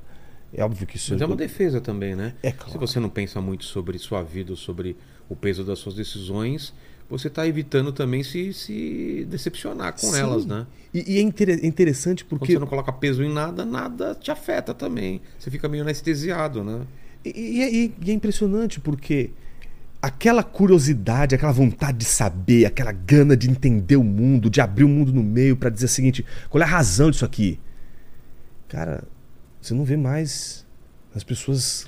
Eu vejo, eu, eu até essa- vejo, eu, eu até vejo essa insatisfação, essa busca de mudança, mas atrás de um teclado que é totalmente insípido. As pessoas, em vez de fazer as coisas, elas simplesmente falam que vão fazer ou, ou detonam pessoas que estão fazendo coisas que ela acha que é errada, mas ela mesma, ela não faz nada em prol de uma mudança. Ela simplesmente está aqui atrás do teclado, julgando tudo, dizendo o que devia ser feito, o que está errado, mas ela mesma não está olhando para dentro dela. Ela simplesmente está num, num, num papel de espectador do mundo e das pessoas. E ela, como grande é, sabe, é, é, possuidora da sabedoria, ela está julgando e decidindo quem está certo, É. quem está errado, a todo momento. Todo É, momento. e é engraçado, né? Porque essa posição ela é uma posição de fuga, né? Claro que é, e cômoda, né? Porque É o lance de Se- tirar a trave do, do próprio olho, E né? se existe uma das, um dos exercícios da vida que, que eu diria que de todos o mais difícil é a autocrítica. É. né? Isso vale para tudo na vida. Não, eu ia chegar nessa parte. A autocrítica, ela, ela tá morrendo. As pessoas perderam esse lance de olhar pra dentro e, e ver o que tá errado. Ela simplesmente. é, Isso não existe mais. E é nesse sentido que eu entendo que expulsar do mundo da fé né, a razão é eliminar o recurso que nós temos por natureza para autocrítica. É, o questionamento, né? o questionamento. Então, é, a racionalidade, o uso da razão diante dos dogmas, diante do sentido, daquilo, daquele corpo de doutrinas que você julga serem fundamentais para orientar sua ética no mundo, né? para você ter de critério para a vida no mundo. Se você não for capaz de pensar, é, você vai banalizar o mundo, você vai É. banalizar as coisas. Ah, então, me parece que, veja, quando o dogma ele é uma coisa não pensada, ele é inquestionável e não pensado. tá? Quando ele é ah, dessa natureza, a gente não consegue mais pensar em como a gente pode usar o próprio dogma para fazer algo que é contrário ao dogma. tá? Então, deixa eu dar um exemplo para você que não é da religião, mas é um exemplo, por exemplo, político, por exemplo, de ideologia. Quando você pega o, o caso do Adolf Eichmann, que é o, o general lá do Hitler, né, que foi responsável pela, pela morte de, de centenas de, de judeus. Que foi né? julgado. né? Exato. É interessante a história dele, porque e Hannah Arendt é que faz uma análise é, muito interessante, né, chamado, no livro chamado Eichmann em Jerusalém. Né? Ela nota uma coisa curiosa, quando ele é questionado sobre o fato de ele se arrepender ou não do que fez, né? você se arrepende? Ele está no tribunal. É. Ele diz, mas me arrepender do quê? O que eu fiz de errado? Eu não segui as leis do meu país? Não é isso que um cidadão tem que fazer? Seguir a regra, seguir a lei. E é ali que a Hannah Arendt percebeu que você está diante de alguém que não pensa mais. Então, quando você pensa o dogma, quando você pensa a lei, você consegue perceber, até mesmo quando você é capaz de usar a lei, que em si não é ruim, mas é capaz de usá-la para fazer o mal. Exato. Entende? E você tem um viés de confirmação de todo mundo à sua volta dizendo não. Eu acredito nisso, você acredita. Estamos todo mundo junto aqui. Então, por fazer isso, Vilela, pertence- se pertencer a, uma, a uma- a um conjunto de pessoas que e por isso as pessoas podem usar o dogma para fazer o mal. É.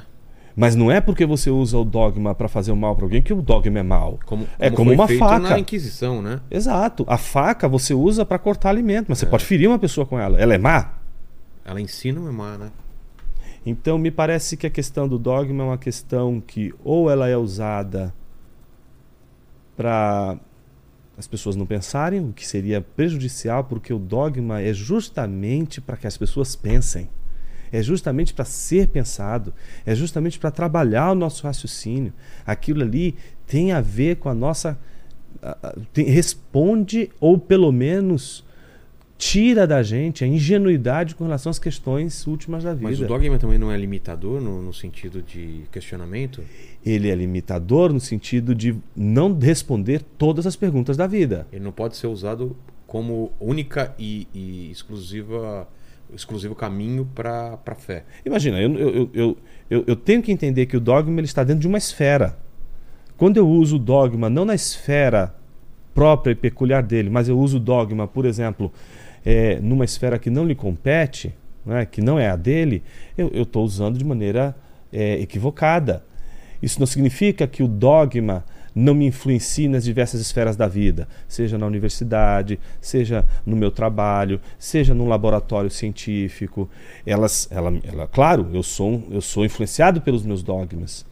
Mas o papel do dogma numa esfera religioso é muito diferente do papel do dogma numa esfera ah, política, numa esfera científica, numa esfera acadêmica. Então, me parece que é muito mais fácil a gente simplificar as coisas e, e, e não perceber a densidade das coisas do que a gente realmente fazer o dever de casa, que é pensar. O dogma nunca pode ser usado como uma fuga para pensar. Quando o dogma é usado como uma fuga para pensar, ele já não está mais eh, sendo usado da maneira que ele deveria ser usado. Ele é aquilo que nos impulsiona a pensar, não é aquilo que castra o pensamento, de forma alguma. De forma alguma. Mas eu te dei vários exemplos do que pode ser considerado é, um, um desmoronamento da nossa sociedade atual. Você acredita, você tem uma visão otimista, pessimista? Que visão que você tem sobre o, o grau da sociedade que a gente está vivendo é, hoje? E a fé, ela é maior ou menor do que era no passado? E se isso tem a ver com esse desmoronamento da... Eu tenho uma visão mais pessimista, É. Vilela, da realidade. Eu não tenho uma visão muito otimista, dadas as circunstâncias. Nós somos limitados, somos insuficientes. é, Então, isso não significa que, apesar de eu ser pessimista com relação às promessas de felicidade que nós julgamos encontrar no mundo que a gente vive, não significa que eu não tenha esperança que eu não tenha uma visão de futuro gloriosa e etc. né?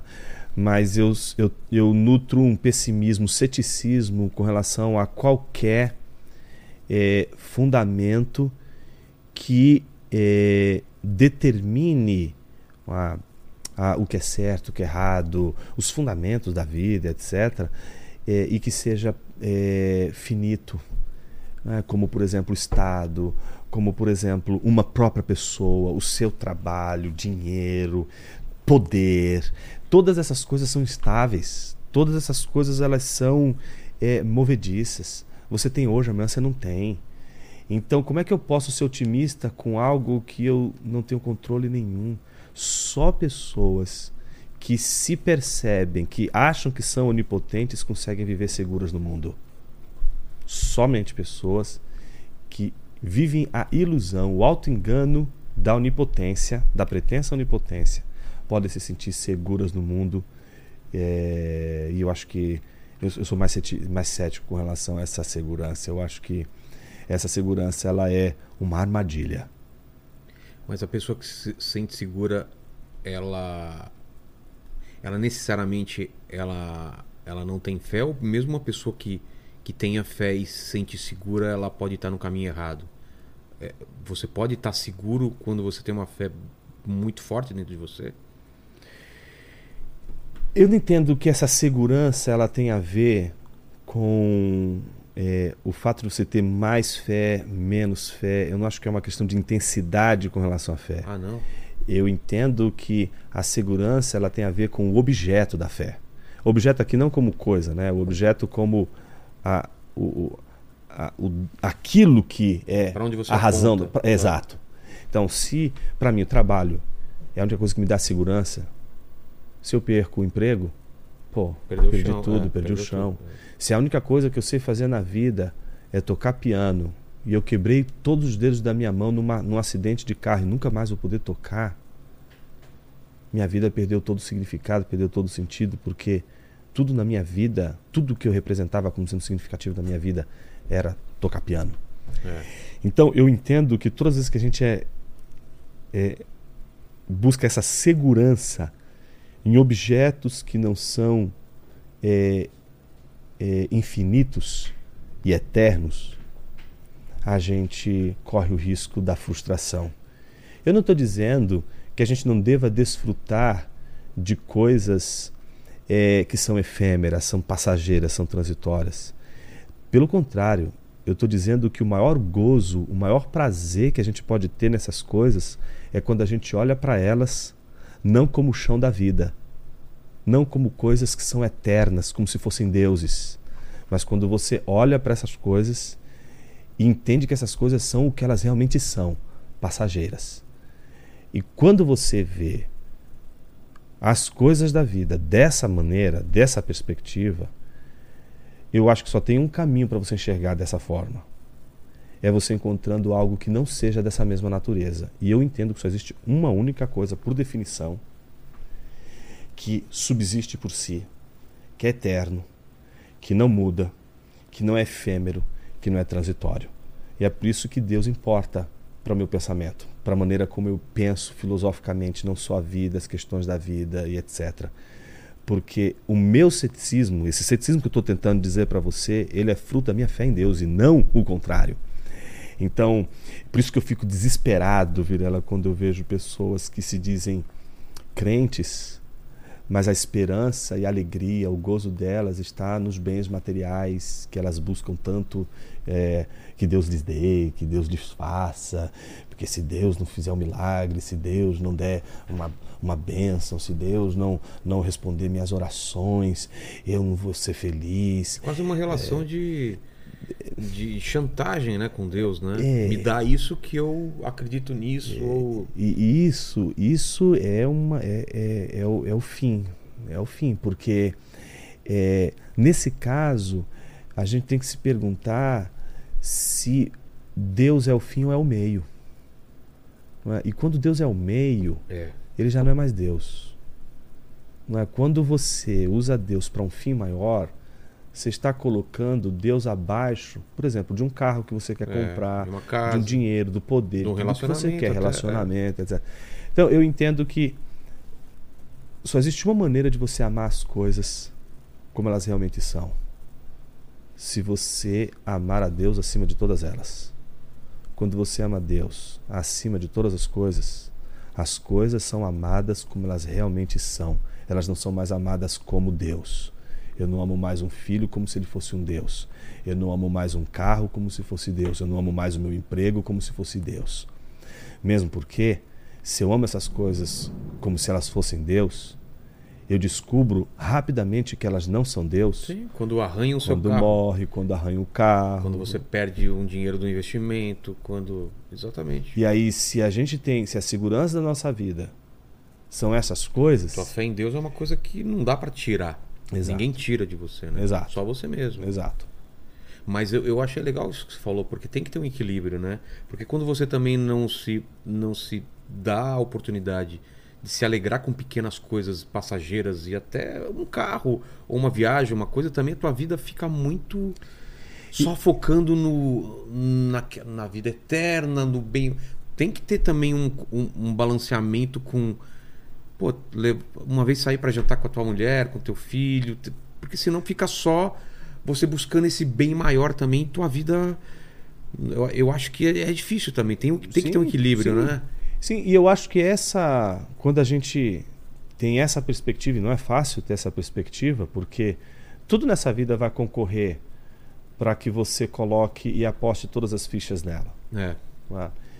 E, e quando você faz esse caminho de recusa, você dá a essas coisas a oportunidade de elas serem amadas verdadeiramente.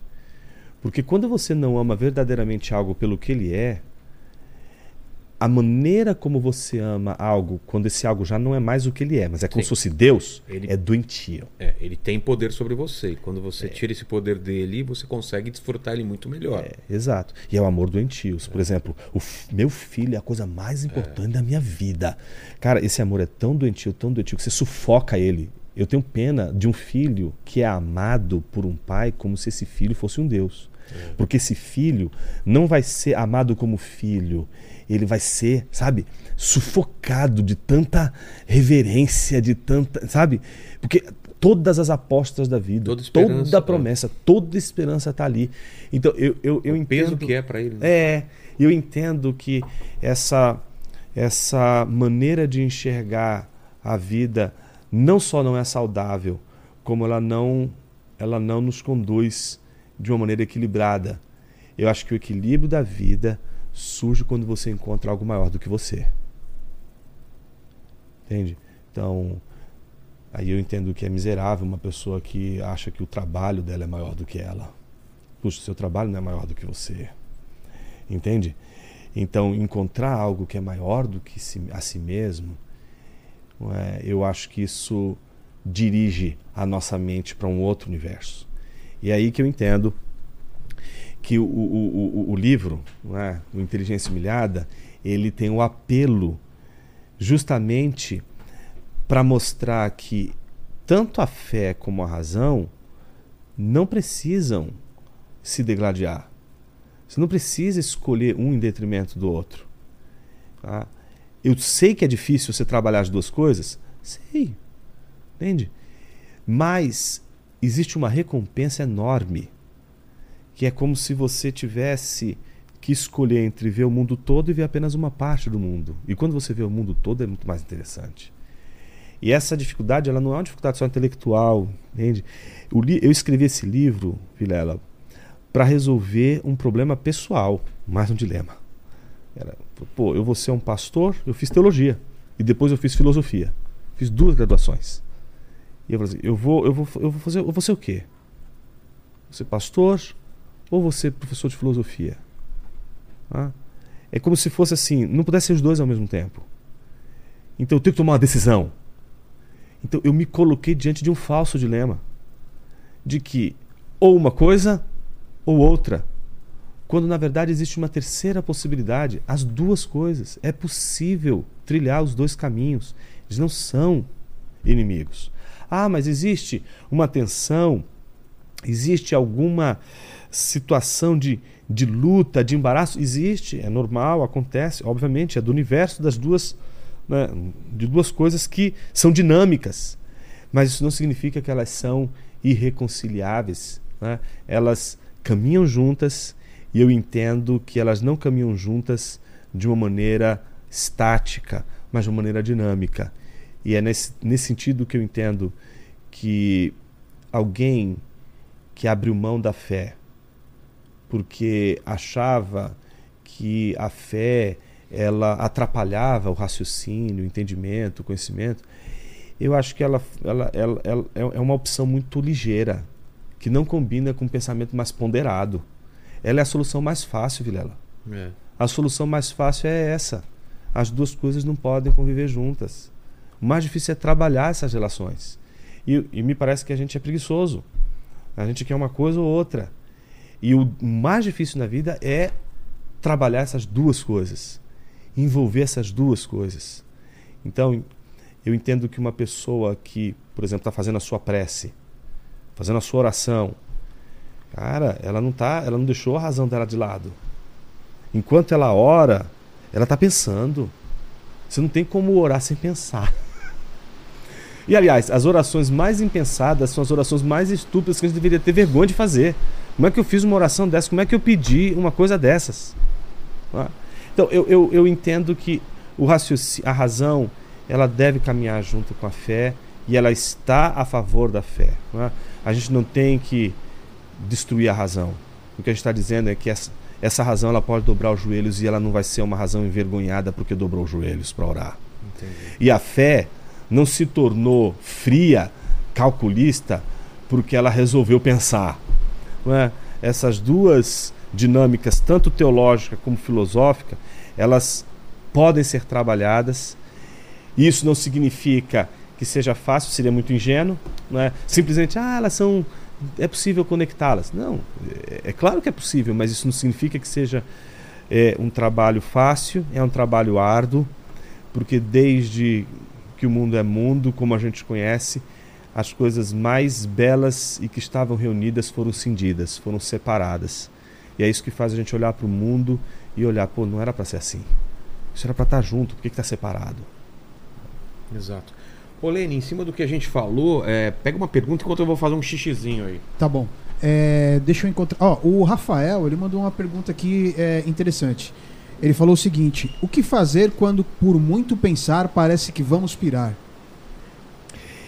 Rafael, sua pergunta é muito boa e realmente isso acontece.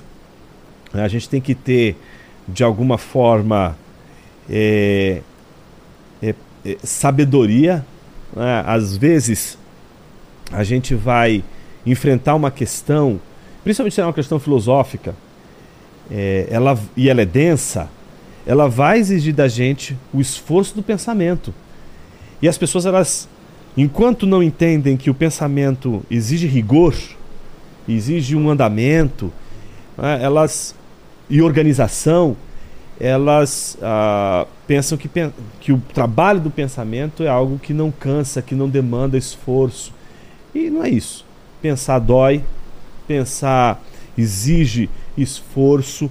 Às vezes a gente vai passar horas estudando, tentando compreender uma questão e a sensação é de que não andou, a sensação é de que a coisa não foi adiante. Mas é esse trabalho de repisar, de refletir, que torna a nossa alma robusta. Não é porque a gente chegou a uma, ao entendimento último, mas é o esforço de tentar e de repisar as questões últimas de maneira ordenada, lógica, ainda que pareça em alguns momentos que a gente vai pirar. Mas é nesse momento, nesse movimento de pensar e repensar que a gente é, trabalha aquilo que a gente poderia chamar de os músculos do pensamento, né? É como se fosse numa academia. Se você vê uma outra pessoa pensando, você não vai, obviamente, ou ver uma outra pessoa fazendo um exercício, não é? você não vai é, alterar em nada a sua, o seu físico. O seu físico só vai alterar se você olhar a pessoa que está fazendo o exercício e você imitar o que ela está fazendo. O pensamento é a mesma coisa. Não adianta você admirar um pensador e você mesmo não pensar as próprias questões. Oh, uh, tem uma pergunta aqui também do Daniel. Ele fala o seguinte: no que a filosofia mais impactou no seu papel como pastor e professor? E como poderíamos aplicar ela nas, uh, nas, varia nas varia variadas áreas de estudo de maneira sábia? Aí um abraço de um aluno da acad Academia Virtude. Legal, como é o nome dele mesmo? É o Daniel Walter. Daniel, legal, Daniel. A filosofia, ela chegou numa situação muito curiosa eu estava numa crise de fé. Literalmente numa crise de fé. Do tipo, eu acho que isso aqui tudo é uma fantasia. Quando eu orava, eu, falei, eu acho que eu, eu tô falando, falando aqui, mas acho que não existe nada, não existe Deus, não existe nada. Imagina, crescendo na igreja, né, mas com crises de fé. Né? E, e foi interessante porque eu já tinha feito teologia. Não era alguém ingênuo, não era alguém que não tinha algum tipo de, estudo em teologia, já tinha uma trajetória na teologia, mas algumas questões, infelizmente, elas vêm e nos causam angústia. E a filosofia teve um papel diferente da teologia. Se a teologia me fez entender a importância do dogma, que ele precisa ser pensado e que eu não preciso não é, simplesmente decorar um dogma sem entender ele, que é va o valor de um dogma, está a entender esse dogma, a filosofia me fez é, um movimento de ir mais a fundo na minha dúvida.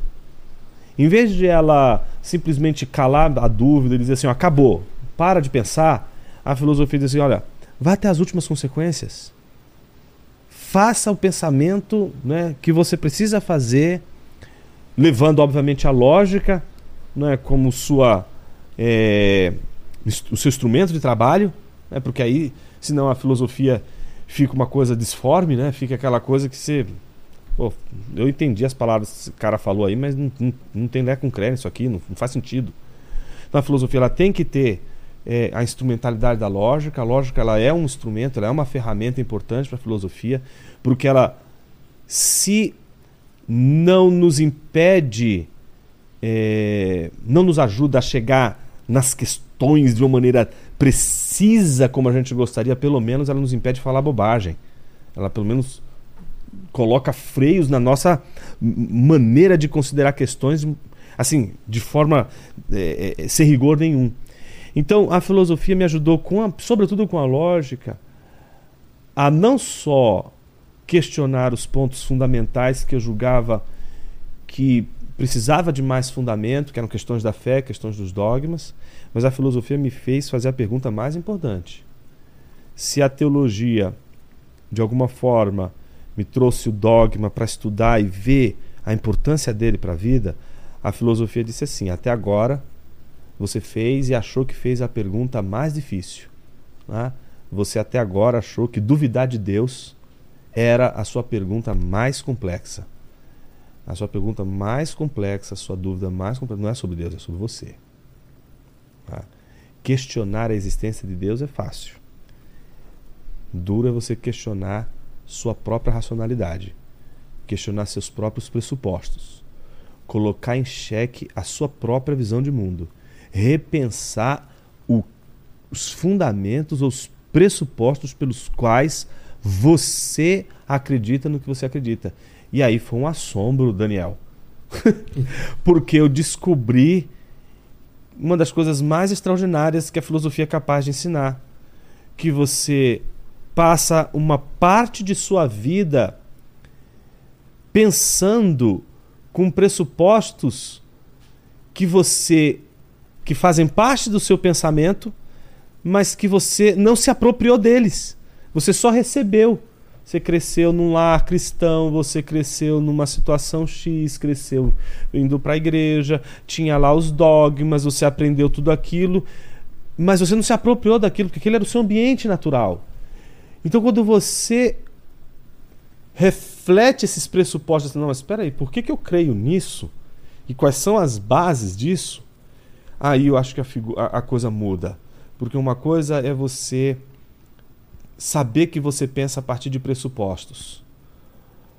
Outra coisa é você não só ter consciência deles, mas se apropriar deles como sendo de fato aqueles que representam a, os fundamentos, a ancoragem sua na reflexão no pensamento. Então, a filosofia ela foi fundamental para me ajudar não só a, a recuperar a sanidade,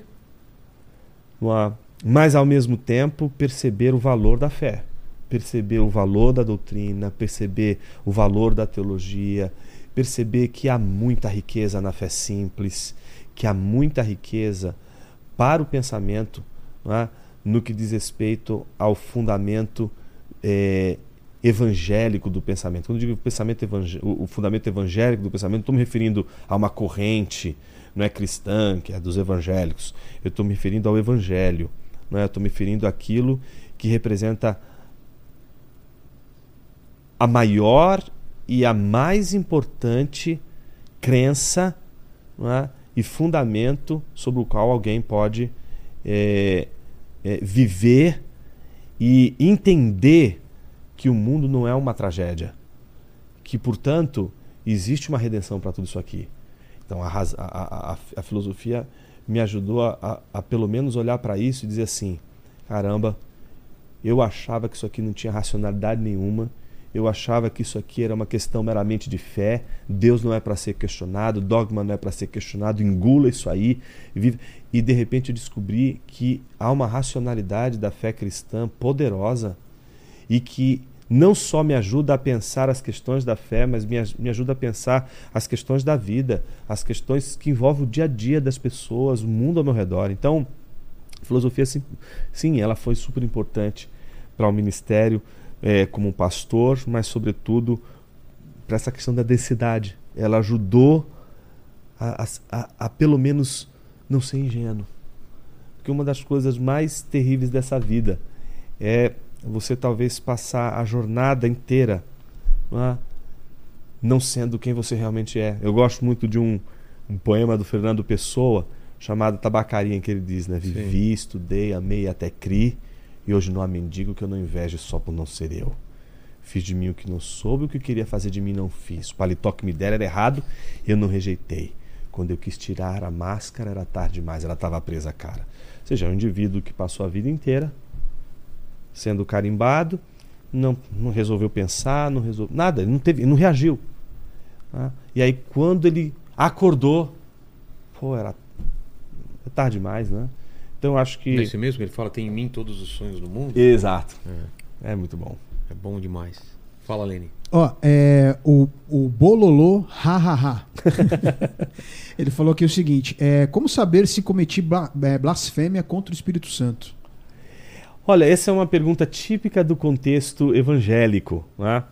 No contexto evangélico e no contexto cristão também em geral, né? isso também vale para outras. É, é, outras raízes da, da fé cristã, né? Ah, mas entre os evangélicos há uma, uma preocupação enorme com relação à passagem em que é, Jesus lá, tinha sido acusado é, pelos seus opositores né, de que ele expulsava demônios né, pelo dedo de Beuzebu, o maioral dos demônios. Né? E aí Jesus responde a essa acusação dizendo que todo pecado, é? toda blasfêmia contra o Filho, contra o Pai será perdoado, mas a blasfêmia contra o Espírito Santo, essa não terá perdão. Então muita gente acredita que se você pecar contra o Espírito Santo, você perde a salvação, você vai para o inferno, você não tem mais é, não tem mais saída. Né? Aliás, esse é um tema que me atravessou na infância. Quando eu era menino na igreja, Vilela, eu lembro de um pastor. Cresceu em lar cristão. Cresci em lar cristão. É. Aí eu. Ta...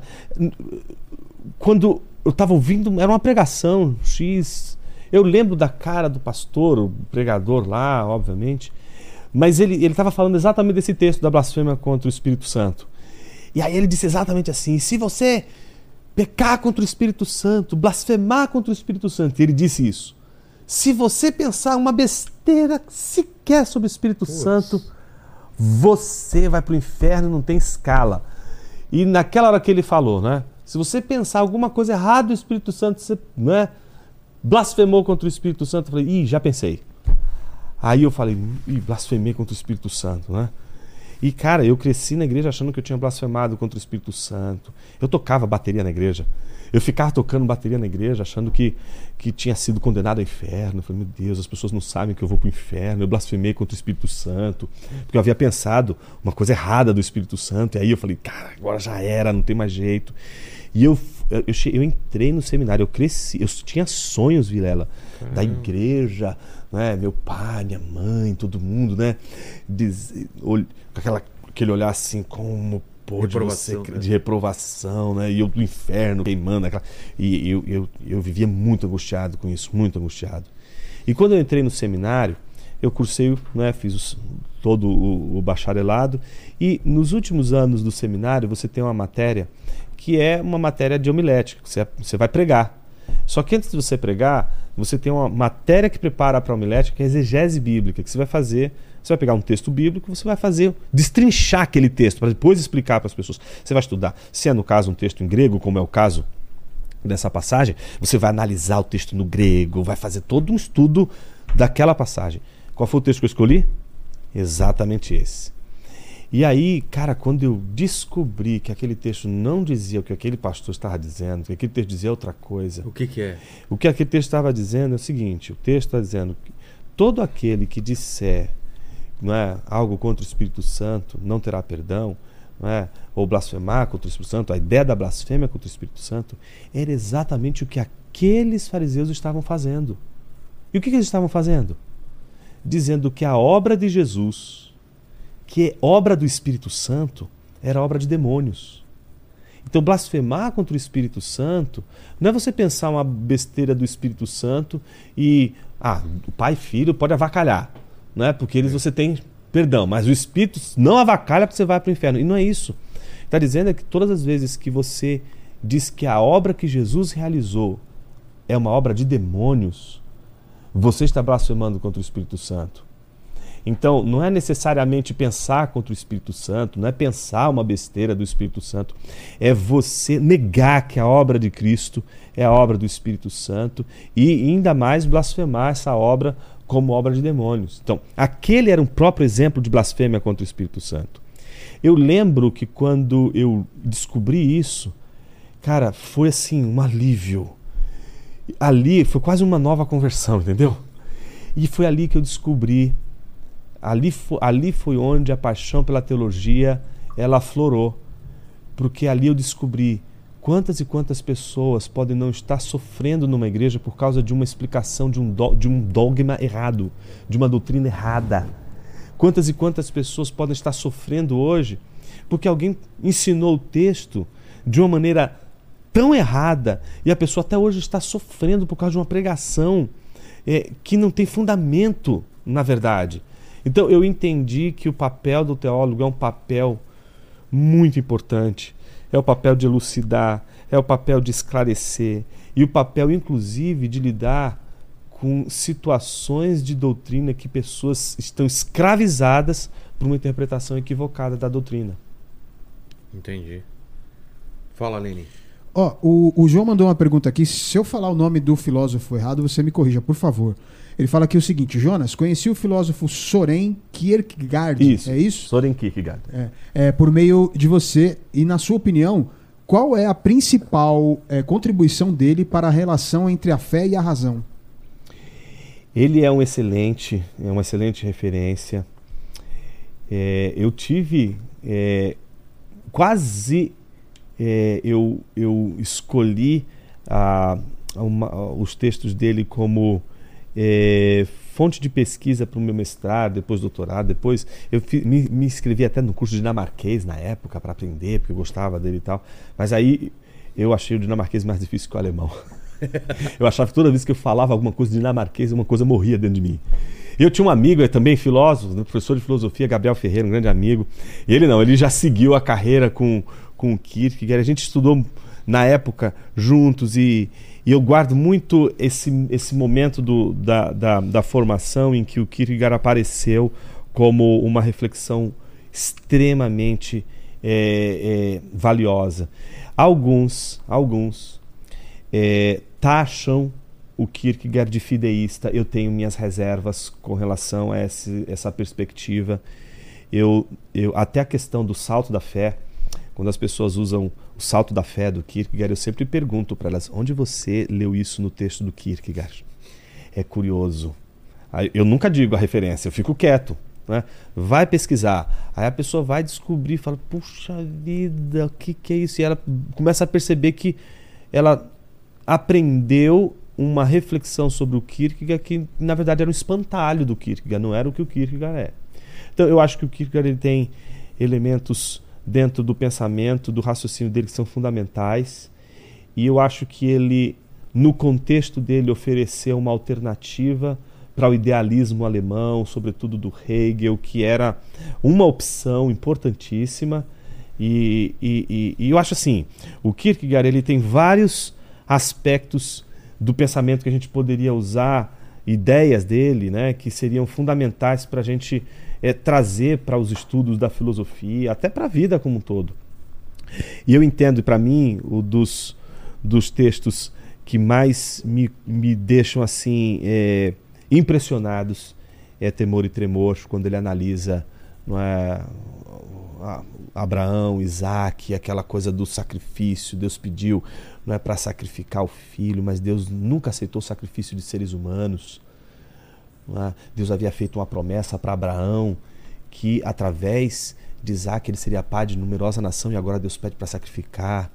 Então, é o Abraão subindo o Monte, Monte Moriá e se perguntando, mas parece que Deus está contra ele mesmo. É, está em contradição, é meio paradoxal isso aqui. E aí quando o menino diz, pai, eu estou vendo todos os elementos do sacrifício, mas o mais importante que é o animal a ser sacrificado, eu não estou vendo. Ele diz, Deus proverá, meu filho. E aí ele vai trabalhando a, a questão ética, a questão que envolve a decisão ética de um cristão e a relação entre é, aquilo que é uma exigência divina e aquilo que é a compreensão dessa exigência divina. Eu acho que quando ele lida com essas questões, ele não está ali fazendo uma defesa do sacrifício intellectus fidei. O que, que é isso? O sacrifício do intelecto em favor da fé. Ou seja, eu não entendo que o Kierkegaard, quando ele diz que existem imperativos divinos que devem ser existencialmente obedecidos, como por exemplo a imitação de Cristo, como a ética que deve é, é, ser estabelecida, deve ser vivida por um cristão, eu não entendo que ali ele está fazendo uma defesa de que agora eu vou deixar o meu cérebro de lado e vou apenas é, é, numa decisão cega, num salto no escuro, não é, me entregar a, a, algo sem nenhum, nenhuma racionalidade. Não é esse é, a, a, abordagem do, do Kierkegaard, quando ela é feita nesses termos, ela é uma abordagem não rigorosa, é uma abordagem que não obedeceu ali os princípios hermenêuticos de interpretação de um filósofo. Entendo que a contribuição dele é uma contribuição que faz a gente decidir, pensar o seguinte: será que não há situações em que há algo que não é da ordem da razão e que mesmo assim é imperioso? Será que todas as nossas decisões elas devem ser tomadas pela prudência da razão? Será que não há momentos da vida, como esses de Abraão, em que algo mais imperioso do que a nossa própria razão, quando nós estamos diante de algo que a gente não entende, mas não é mistério. É apenas algo que está para além da nossa compreensão. A nossa decisão, ela tem de ser uma decisão como um salto no escuro. Então, me parece que todas as que a gente interpreta Kierkegaard nessa chave, e a gente é, perde o Kierkegaard de verdade. O Kierkegaard não está falando do sacrifício do intelecto. Eu acho que tem mais rendição do intelecto, muito mais a presença do intelecto na defesa de uma ordenança, na obediência a uma ordem de Cristo, do que, e isso está em várias meditações edificantes dele, do que eu vou sacrificar a razão, não quero entender nada, eu só quero obedecer. Não, Kierkegaard é um filósofo, ele não é ingênuo dessa forma. E Agostinho, qual a relação de Agostinho com o teu livro, Inteligência Humilhada? Agostinho é o, é o filósofo que eu decidi jamais estudar ele como eu estudei, por exemplo, Tomás de Aquino, né? segundo o rigor da academia. Sei. Porque a minha relação com o texto de Agostinho, com o próprio Agostinho, foi mais uma relação visceral, piedosa, foi aquela relação de de deslumbramento e que permaneceu ao longo de todos os momentos, até hoje. Não tem é, um, é livro que eu estou sempre. Agostinho é um autor que eu estou sempre lendo. Quem foi Agostinho? Agostinho foi um bispo da igreja que foi, antes de ser bispo, uma figura extremamente, é, eu diria assim, perturbada. Perturbada. Ah, ele, ele conta logo no início da, das, das Confissões, né? Que é uma obra que inaugura Vilela na história do Ocidente. A primeira vez que alguém fala eu, vai falar de si mesmo. Ué? Né? Então, Porque antes disso eu não você tinha. Não tem, você não tem.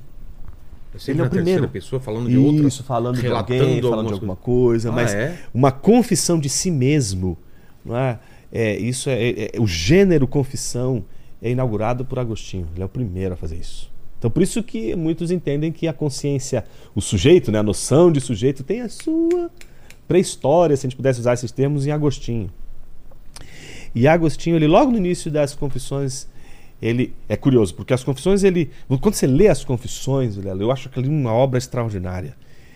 Você lê as confissões, a primeira coisa que você descobre quando você lê é que você é um intruso. Você não foi chamado para aquela conversa.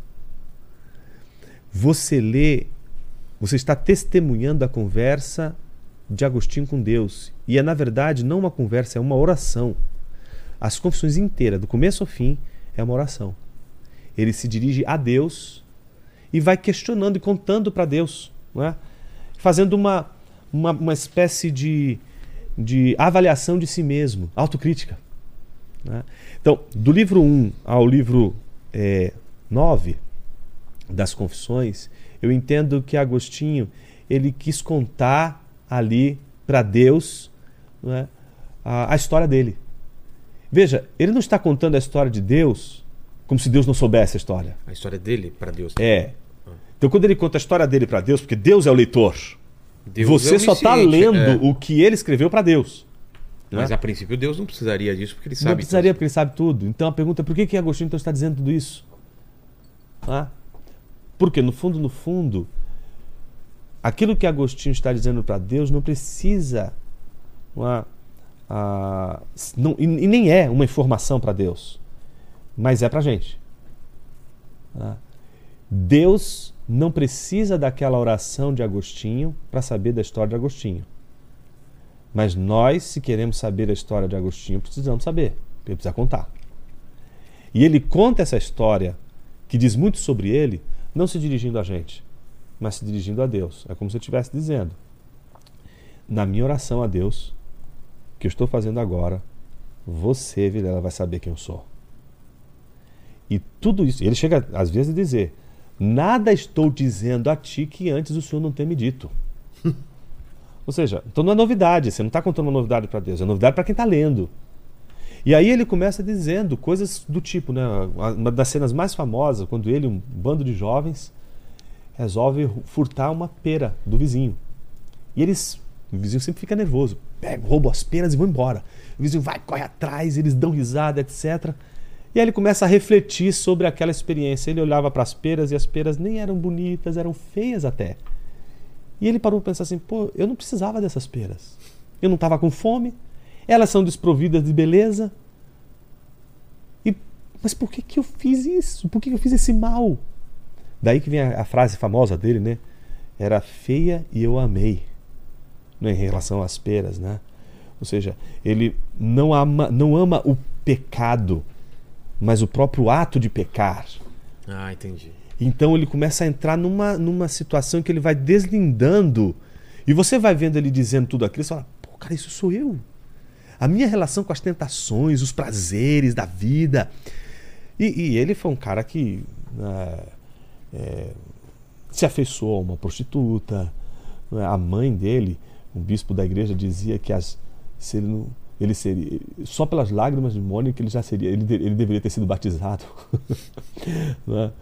então é interessante como ela ela chega inclusive depois que ele se separa dela a tentar ver se ele vai encontrar uma outra moça etc mas ele vai e procura outra prostituta então imagina ele tem uma vida né? ele quer fazer sucesso ele quer ser um grande orador ele domina a oratória é um professor de retórica impressionante até o dia que ele escuta, como ele narra, uma voz de uma criança dizendo tole leg, tole leg, significa tome lê, e era um texto de Romanos. E ali ele diz que teve a experiência da conversão da vida dele. O que era esse Ah. texto? É um texto que vai falar sobre a questão, inclusive, da moral, dos pecados, e ele se viu naquele texto como alguém perverso, mal, e lida com aquele problema do mal moral que ele trata desde o início das confissões. E aí o livro 10 surge diferente. O livro 10 é para frente até o final. E o livro 10 é maravilhoso porque ele reflete a, a conversão dele dizendo: Feriste meu coração com tua palavra, desde então te amei. Ou seja, aquela leitura que ele fez do texto foi uma ferida, abriu uma ferida dentro dele, no sentido de, a partir daquele momento, ele não, não, não, não quer mais aquela vida. Então ele tem uma conversão à fé cristã, depois de ter vivido uma vida dissoluta, desregrada, e ele agora, é, depois da conversão, se torna um bispo da igreja e se torna um dos filósofos mais importantes da igreja, escrevendo tratados que são importantíssimos, inclusive para o aprofundamento de uma doutrina, de um dogma, por exemplo, da Trindade. Escreve um tratado chamado De Trinitate, que é um dos, das obras-primas da, do pensamento, da filosofia cristã. né? Então ele se tornou um grande pensador e pastor. Por isso que ele se tornou um grande referencial para mim. Porque, ao mesmo tempo que, que não tem como você ler Agostinho e não ver a profundidade filosófica dele, é um filósofo, é estudado na filosofia, mas era um pastor de almas. Tinha um rebanho, cuidava de gente, cuidava de pessoas. Então, lembra aquele dilema que eu te falei? Ser pastor ou ser filósofo? É. Pô, mas por que, que eu preciso separar essas coisas? Na história da filosofia tem aqui um pastor filósofo. Tem um pastor que descobriu que as pessoas elas não precisam apenas de mensagens, né? Moralizantes ou mensagens né, de encorajamento, de que às vezes pessoas elas estão infelizes por questões, por dúvidas, e que a filosofia pode também ser um instrumento maravilhoso, não só de consolo, mas de entendimento, de compreensão da realidade que nos cerca. Então, eu vi em Agostinho um grande modelo de alguém que não precisou abandonar a filosofia para ser pastor de almas. E para a Igreja Católica ele é santo. Claro, com certeza. Por isso que é Santo Agostinho. É. E em contraposição, o, o, o Tomás de Aquino. O Tomás de Aquino eu estudei por outras razões. O, o, o, o, o Agostinho é, é, me parece muito mais pastoral. Tomás de Aquino, ele é para mim, a, a, do contexto medieval, ele representa uma das mentes mais extraordinárias produzidas ou, ou, ou que, que, produziu material, reflexão no contexto, sobretudo medieval. E é inegável a produção intelectual e a contribuição intelectual que ele eh, deixou. Então, ele me parece uma, uma visão, um, uma, um, um, um, paradigma, se a gente pudesse usar esses termos, diferente, diferente do de Agostinho. Né? O Tomás ele vive numa outra época, ele vive diante da grande descoberta de Aristóteles. No Aristóteles é descoberto por, pelo seu é, mestre, que é Alberto Magno, que traz, é, é claro que isso é, eu estou falando sendo bem é, é, superficial na apresentação, mas é, em tese é Alberto Magno que vai divulgar o pensamento de Aristóteles no contexto medieval cristão, porque até então Platão é, é, é o é, é, é, o grande pensamento hegemônico. Né? Os textos de Aristóteles estão começando a ser traduzidos e graças aos, aos filósofos árabes que conheciam Aristóteles né? e que guardam essas obras e que no século XIII se tornam um grande referencial para a cristandade. E Tomás de Aquino precisa lidar com aquela descoberta e ao mesmo tempo com a grande tradição cristã. Então, é, quem lê Tomás de Aquino e, e, não é fácil, é um autor denso. É. Ele é um autor difícil. Não tem como você. Uma pessoa diz, ah, abri a Suma de Teologia no ônibus e fiquei lendo. Não leu a Suma de Teologia, não sabe o que é uma Suma de Teologia, não, quer, não sabe o que é ler aquela, aquela, aquela obra. Porque ela é difícil, ela é densa. Foi escrito em outra época, com uma metodologia diferente da nossa, de uma clareza ímpar. Mas ao mesmo tempo difícil porque a gente não está acostumado com aquela metodologia. Mas que ele é completamente diferente do Agostinho. Se Agostinho ele tinha um apelo mais retórico, Tomás de Aquino ele não está interessado em retórica. Ele, é óbvio que, quando eu digo não está interessado em retórica, estou sendo, exagerado. É, não, não, tem como você se livrar totalmente da retórica, mas Tomás de Aquino ele vai tentar eliminar o máximo possível a retórica ah, no seu método, justamente porque ele não quer que as pessoas tenham adesão ao conhecimento pelo emocional mas que ela tem uma adesão intelectual e por isso ela precisa ter um encadeamento das ideias. Saber discutir as ideias. Então, por isso é um pensamento mais árido, é um pensamento mais difícil de você é, é, compreender porque ele não tem. A, por exemplo, Agostinho, todo mundo tem a sensação de que entendeu, isso que é o engano. Porque ele chega lá e diz: Feriste meu coração com a tua palavra, desde então te amei. Mas o que amo quando te amo? Olhei para os céus, para as estrelas e perguntei para as árvores quem me criou. E elas a uma só voz me disseram: Nós não te criamos, procura-o acima de nós. Perguntei aos ares: Quem me criou? E os ares me disseram: Anaximandro, que é aquele que dizia que o ar era o fundamento de tudo, estava equivocado. Deus, se você quer saber quem te criou, procura-o acima de nós. Então, depois de me cansar de perguntar a todos os seres quem me criou, me voltei à parte mais importante, ao meu interior e perguntei a mim mesmo: quem te criou? Você olha um negócio desse, você fica arrepiado, você fala que coisa linda. entender isso, eh, acho que a, a maior parte das pessoas que leem elas ficam comovidas, acham bonitinho, né? Mas se você pegar os argumentos de Agostinho, são argumentos tão densos e tão complexos como o de Tomás de Aquino. O problema é que o de Agostinho você tem a retórica que está a serviço também disso, faz parte do métier de Agostinho, ele não vê absolutamente nada de errado com isso, mas Tomás de Aquino ele tem já uma, uma, uma metodologia diferente. Ele já não quer que eh, eh a nossa fruição de um entendimento tenha ah, alguma adesão meramente pela retórica, mas que ela seja uma adesão intelectual. E ele faz isso muito bem. Então, eh, são pensadores diferentes. E, e mas o, por que, que eu estudei ele acadêmica, mais academicamente do que Agostinho? Porque o Tomás, para mim, ele não, não representa a figura de um pastor de almas. Ele é, obviamente, um pregador, que ele foi, né? Um monge né? ah, dominicano, mas não tinha a mesma preocupação pastoral que um Agostinho tinha. Então, são vidas e contribuições importantíssimas para a igreja, mas cada um com sua com seu papel. Entendi. Fale, Leni. Ó, oh, tem uma pergunta aqui do Matheus Martins. Ele fala o seguinte: professor, o senhor pode desenvolver um pouco a questão do pro, proneses e Quenoneses de, de Cristo, Isso. que o senhor trata no livro.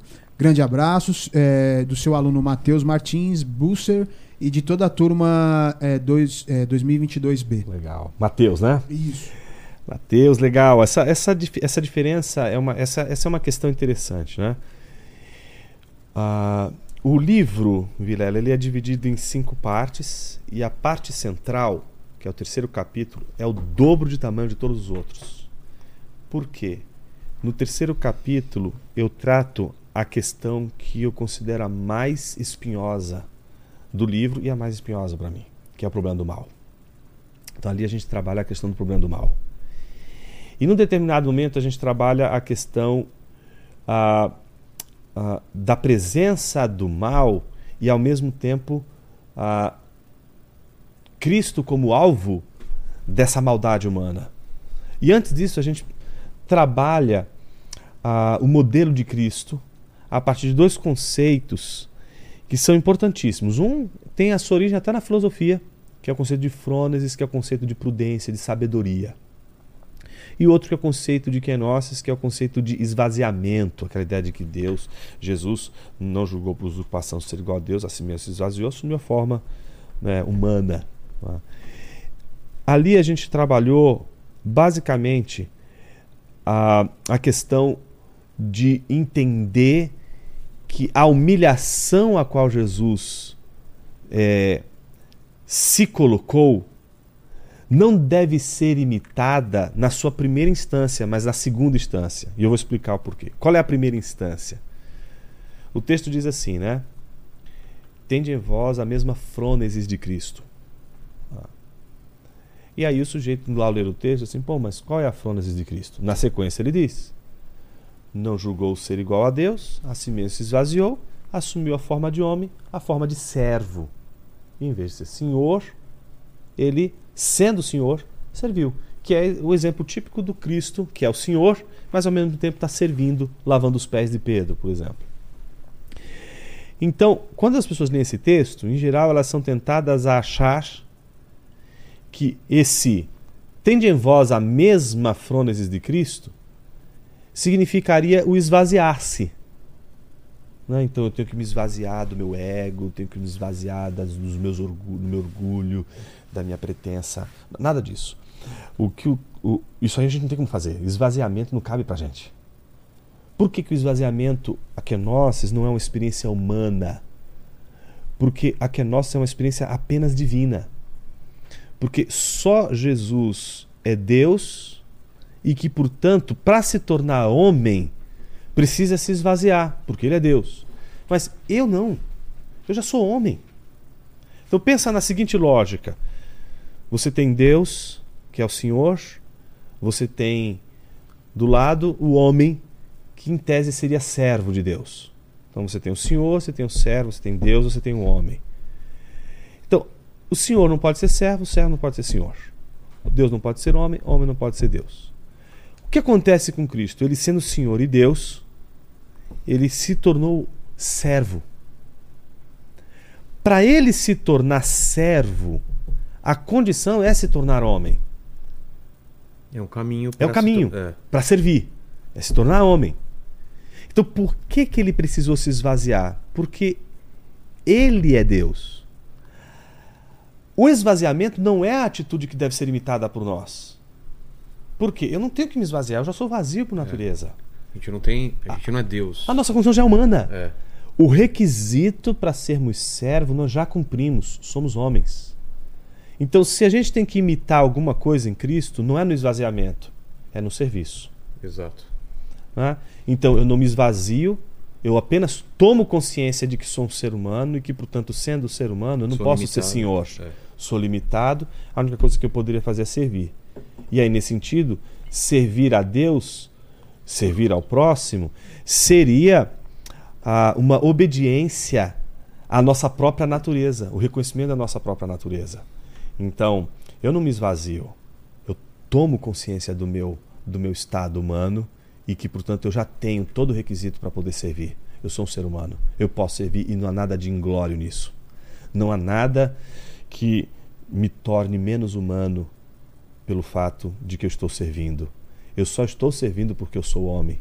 E Cristo só nos serviu da maneira que ele nos serviu, porque ele se fez homem. Porque para servir, ele precisava da condição para o serviço, que é ser homem. Então, quando alguém serve, alguém não está se tornando menos humano. Esse alguém está, pelo contrário, sendo no serviço expressão máxima da nossa humanidade. É nesse sentido que o serviço ele não pode ser uma, uma espécie de, de imposição. Né? O serviço aqui ele é fruto de uma, de, uma, de uma obra, de um amor, de uma liberdade ali manifesta. Então é como Jesus. Jesus vai servir os discípulos, não porque tem alguém apontando um revólver na cabeça deles dizendo assim, lava os pés dele. Né? O que está querendo ensinar aos discípulos é que eles já preenchem todos os requisitos suficientes para servir um ao outro, para servirem-se a si mesmos. Eles são humanos. Ou seja, então, é, a melhor maneira da gente demonstrar a nossa humanidade não está nos momentos em que a gente quer ser senhor sobre alguém, quando a gente quer dominar e controlar alguém. É aí que a gente se torna mais desumano. A gente perde a nossa humanidade quando a gente quer controlar a vida de uma pessoa como se a gente fosse senhor dela. Mas a gente ganha a humanidade quando a gente descobre que até mesmo aquelas pessoas que Deus colocou no nosso caminho para que a gente possa cuidar delas, servindo, a gente está sendo mais humano do que controlando, dominando, manipulando. E esse é, o, é, o, é a explicação que a gente deu naquele determinado trecho que o aluno está perguntando, a distinção entre frônesis e kenosis. Entendi. Você falou que cresceu em, em lar cristão, mas tua conversão veio naturalmente ou, ou tem algum evento catalisador, alguma coisa que você lembra que daquele momento em diante mudou tudo? Todo, eu, acho, eu acho que toda gente, todo pessoal, toda, né, quem cresce no contexto de igreja, dificilmente consegue perceber quando foi essa conversão. Ah, é? Fica aquela coisa estranha, porque você vê Misturada. É, outras pessoas chegam e, e- e contam, olha, como Agostinho, né? É. Eu era isso, eu era aquilo, e agora eu sou uma pessoa diferente, blá blá blá. Você vê aqueles testemunhos, você fala, cara, eu não sei o que é isso. E aí você vai se perguntando, pô, mas eu- será que a conversão é isso? Né? Como, como, você fica em dúvida, você fica numa. Você não consegue dizer exatamente quando é, ela aconteceu. Por isso que não são poucos, são muitos, né, que às vezes quando entra na faculdade começam a pensar, né? Desvia, É. ou numa questão de fé, de decepção com relação à religiosidade, essa coisa toda, perde o, o, o caminho. E aí é interessante como retornam, né? E quando retornam, puxa vida, isso aqui para mim, eu, eu, eu não era convertido, agora eu sou convertido. Né? Ou outras que, como, e aí talvez sejam, esse é o- eu entendo que é o meu caso, que não, não, não saíram do contexto da igreja, mas não são as mesmas depois que enfrentaram as questões. Né? atravessaram as dúvidas, não precisaram sair da igreja, tiveram crises de fé, mas essas crises de fé não foram suficientes para destruir aquele movimento anterior de profissão de fé feita na igreja, de confiança em Cristo, no Evangelho, etc. Então, é, aí cada, cada pessoa vai ter uma experiência ali de conversão distinta. Né? É. Fala, Lene. Ó, o Geolê, ele falou aqui o seguinte: prazer em vê-lo aqui, Jonas. É, qual é o principal livro que eu não poderia passar dessa vida para outra sem ler? A Bíblia? É, esse aí. Pensei nisso. Pensei, sabe? claro que ele, ele não tá nem considerando isso. É, aí, ele, não já- tá, já ele nem tá parte. comparando. É, nem tá comparando. Mas, cara, eu, eu para mim, eu, eu- se é- essa pergunta é parecida com aquela que geralmente se faz. Se você pudesse ir para uma ilha Deserto. deserto, se pudesse levar dois livros, eu já sei que você levaria a Bíblia. É. Qual é o próximo livro que você levaria? As Confissões de Agostinho. É mesmo? Ah, eu levaria com certeza. É o livro que eu levaria. Aqui foi. Foi. Sobre Calvino, você quer falar alguma coisa? A gente Olha, o que, que antes aqui. sim, o É. que, que é o que, que o inteligência humilhada ele é uma reflexão que tenta em primeiro lugar mostrar o seguinte, não é um conceito novo. Aí a- o nome pode ser diferente, né, com inteligência humilhada, mas ele é só o reconhecimento de uma tradição dentro da história do pensamento cristão que você encontra na antiguidade tardia, como por exemplo Agostinho, na Idade Média com Anselmo, não é? Na modernidade ali, passagem da Idade Média para a modernidade com Calvino, Pascal e no nosso universo contemporâneo com Doverge. Eu usei Tá. filósofos de diversas épocas para mostrar que em todo momento da história do Ocidente esteve presente né, a insistência dentro do contexto da filosofia cristã em afirmar a insuficiência do pensamento. A Ah. gente chega até aqui A gente chega até aqui, e tem daqui pra frente. daqui para frente tem coisas racionais, não são irracionais, que eu chamo de mistério. São racionais e que a minha mente é limitada. Ela não é capaz de entender E por tudo quê? isso. O que que falta? Imagina o seguinte: se você pressupõe, imagina você está olhando para esse mundo, certo? Como é que você chega à conclusão de que não era para ser assim? Como assim? Imagina que você vê as mortes, Ah, vê tá. injustiça. Por que que isso acontece? É. Você olha pra tudo isso e você fala. Você não percebe que. Não tem alguma coisa que te faz pensar que não era pra ser assim? Sim, claro. Porque você tá condenando aquilo. Você É. tá dizendo, isso tá Tô errado. colocando um juízo de valor. Você fez um juízo de valor. Não era pra ser assim. Aí eu te faço a pergunta, então como era pra ser? Não, não tinha que ter violência, não tinha que ter isso. É, é uma coisa idealizada. E de onde vem isso? Então, o que a gente pressupõe racionalmente é que você não pode dizer, não é? Posto lógico, você não pode dizer que uma coisa não, é? não faz o menor sentido, não é? Você pode dizer que uma coisa é imperfeita sem você ter o parâmetro do que é perfeito. Exato. não é? Então, como é que você pode dizer que outra pessoa é imperfeita se você nunca viu um homem perfeito? Então parece, é por isso que você vai ter a, é, as brigas homéricas, né, de platônicos e aristotélicos ao longo da história, né? sobretudo nessa questão, será que existe uma uma ordem que antecede a tudo isso que a gente tá, a gente vive e que de fato é, reflete na multiplicidade do mundo que a gente vive, nessa mudança que o mundo vive a todo, a, a todo tempo, um descompasso entre o ideal e a realidade? Então, me parece, Vilela, que a gente sempre, do ponto de vista racional, a gente sempre vai pressupor no juízo de valor da desordem uma espécie de senso da ordem. Como é que eu sei que o mundo não era para ser assim? Porque de alguma forma eu tenho alguma algum senso aqui do que seria a ordem. Ah, mas isso aí não pode ser imaginação? É. Sim, você- então de onde vem essa imaginação? Quando você diz que a mente é limitada, você não está dizendo que essas, essa ordem não exista. Você está dizendo que é bem possível que exista uma ordem. Você não está dizendo que ela existe. Ela é plausível. Né?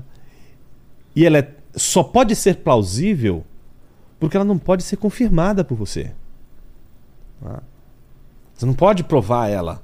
Você não tem. Você não é como 2 mais 2 é igual a 4. A grande verdade, pensa, pensa comigo. Se você colocar aqui na mesa as verdades absolutas, incontestes, autoevidentes, aquela que, que, aquelas que ninguém pode questionar, quais são? 2 mais 2 é igual a 4. A gente vai morrer. A menor distância entre dois pontos no plano é uma reta. O todo é maior do que as partes. O que, que elas dizem sobre o que é certo e o que é errado? Nada. O que elas dizem sobre o sentido da vida? as grandes as, as, as, as, sabe as, as verdades que a gente julga serem né, auto-evidentes e elas são aqui e na Austrália aqui hoje como era lá atrás né, e são invariáveis elas além de serem poucas elas não respondem por exemplo o que é a vida depois da morte É. então não tem como uma pessoa considerar a mente como sendo a nossa mente ilimitada quando ela não consegue responder uma pergunta Tão, simples, tão óbvia, é tão óbvia. como que de onde viemos. E que é feita desde o início da humanidade.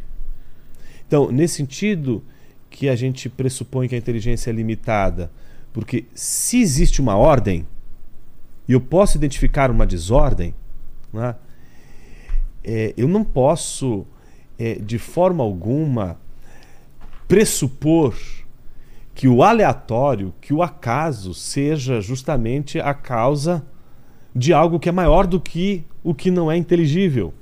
Imagine o seguinte: se você pressupõe que o acaso, que é, não é uma ordem, né?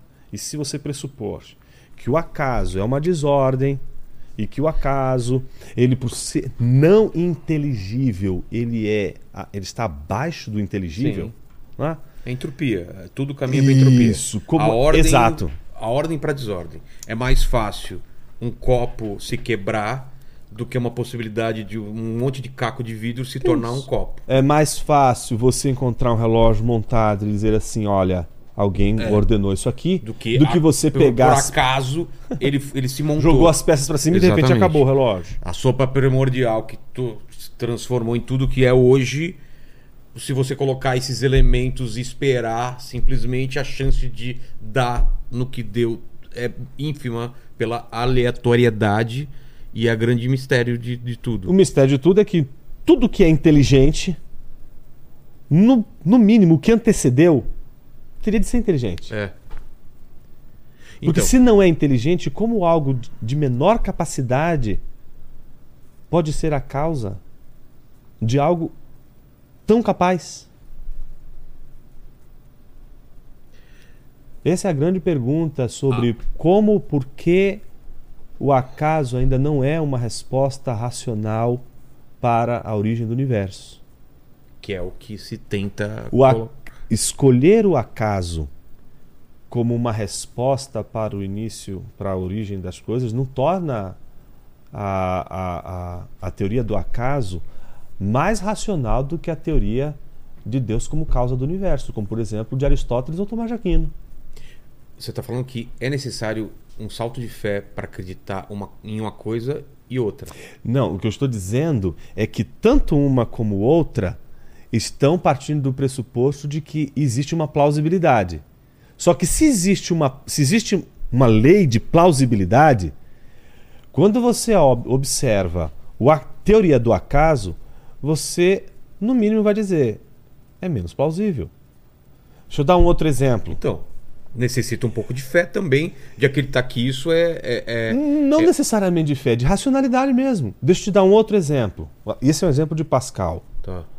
Imagine o seguinte: a minha crença é de que se é, existe vida após a morte, e não só isso, é, eu vou ser julgado. Não é? Existe céu, existe inferno, etc. Não é? É. E eu não consigo provar para você. Eu sei que isso é plausível, mas eu não consigo provar para você que existe céu, que existe inferno. Claro. Eu só posso dizer para você que é plausível. E chega uma outra pessoa que diz assim: Também é plausível que Deus não exista, que não exista céu, no inferno, que só exista matéria, que a gente nasce, morre e acabou. Também não é possível São duas plausibilidades. que não dá para provar nenhuma nem outra. Nenhuma nem outra. Mas se você tiver de apostar, Mas é isso que eu tô falando, não precisa de um pouco de fé também se você acredita piamente nessa possibilidade. é isso que eu estou tentando te mostrar. Ah. Se você tem essas duas opções E você, eu tenho que apostar. e uma anula a outra, não pode essa aqui ter razão e essa ao mesmo tempo ter razão. é. É, entende? Ou é uma ou é outra. Ou é uma ou outra. É isso daqui. Então imagina, exato, eu tenho que escolher entre uma e outra. E eu digo assim, eu não quero escolher por uma questão de fé. Eu quero ser racional aqui. E- mesmo na racionalidade, você tem mais vantagem escolhendo essa que você vai ser julgado depois. Por quê? Porque se você tiver errado, você não vai estar nem presente para saber o que, que aconteceu. Exato, porque se eu suponhamos que eu seja só um materialista É. e não existe céu, não existe nada disso, eu não tive como provar. Ok, se você que é um, um crente, acredita em céu e inferno, morrer e eu morrer e eu tiver razão, beleza, morremos, acabou, você não sai prejudicado, não sai Eu prejudicado. nem a sei se eu é ganhei ou isso. perdi, é. Exato, acabou. Mas suponhamos que você tem razão e eu não tenha. Você é quem acredita Sim. no céu e inferno. Você tem razão e eu não. Eu tô numa posição de vantagem. Você né? teria uma posição de vantagem. Então parece que é mais plausível, mais racional você es- escolher uma opção que te dá mais é, vantagem numa situação que você desconhece do que numa outra que você conheceria. E essa escolha, por exemplo, não é uma escolha meramente emotiva, não é meramente uma escolha de fé. Ela pode ter, eh, ela pode apresentar problemas de razoabilidade, etc. Claro que pode. Estou dizendo que, que não tenha problemas nessa, nessa aposta pascaliana, como se costuma Essa dizer. di- né? dicotomia. Quem Mas, que propôs isso? Pascal. Pascal. Mas o que, que acontece? Ele está tentando mostrar que a escolha de uma pela outra ainda assim foi racional. É. Não foi uma escolha cega. Exato. É, um, é, uma, é uma decisão como você entrar num túnel escuro e você ter uma lanterna. Uhum. Você ganha muito mais acendendo essa lanterna do que deixando ela apagada. Exato. Você consegue ver o que tem lá. E é uma coisa racional. Uhum. Então a fé seria essa lanterna. Eu estou acendendo uma lanterna para se eu tiver algum problema lá dentro, eu posso estar preparado para o que vai acontecer. Uhum. E escolher não acender a lanterna é achar que não tem nada que me, que me dê um ganho nisso daí. E aí eu acho que a gente chega numa outra situação que é pensar E- e- o que é a mas, fé. mas, né? mas isso também, no que eu tô falando, não é em oposição à ciência. Sim. Porque pode parecer, ah, tá. Então é a crença total numa vida eh, posterior e tudo mais, em oposição à ciência, o que eu não acredito. É, é você negar totalmente todo o conhecimento que a gente tem e colocar todas as suas fichas na- puramente numa fé ou num dogma. Não é isso que eu tô falando. Tá? Sim, e, e, inclusive tem um livro do Plantinga, né, importante filósofo, está vivo ainda. Chama, ele vai trabalhar sobre fé, ciência, a coisa toda, e vai perguntar onde está realmente o conflito. É. O conflito é entre fé e ciência? Ele vai dizer que não. Ele vai dizer que tanto fé como ciência não são inimigas, elas não estão em conflito. Mas o que ele vai mostrar é que é preciso entender, em primeiro lugar, o que é ciência. Porque muita gente acha que é ciência não é? O que não é ciência, Exato. o que é uma visão da ciência. E aí ele faz uma distinção entre fé, ciência e cientificismo. E ele vai mostrar que o cientificismo, pensando no positivismo, aquela visão é, é, que tem uma, uma perspectiva da ciência é, bastante redutora nesse sentido, ela vai não somente se opor à fé, como Plantinga vai mostrar que ela também se opõe ao próprio conceito de ciência. Por quê? Porque, imagine, se você pensa a ciência não como apenas aquilo que é, ah, é, factual, aquilo que é demonstrável empiricamente. é? Então, você não pode dizer que teologia não é ciência.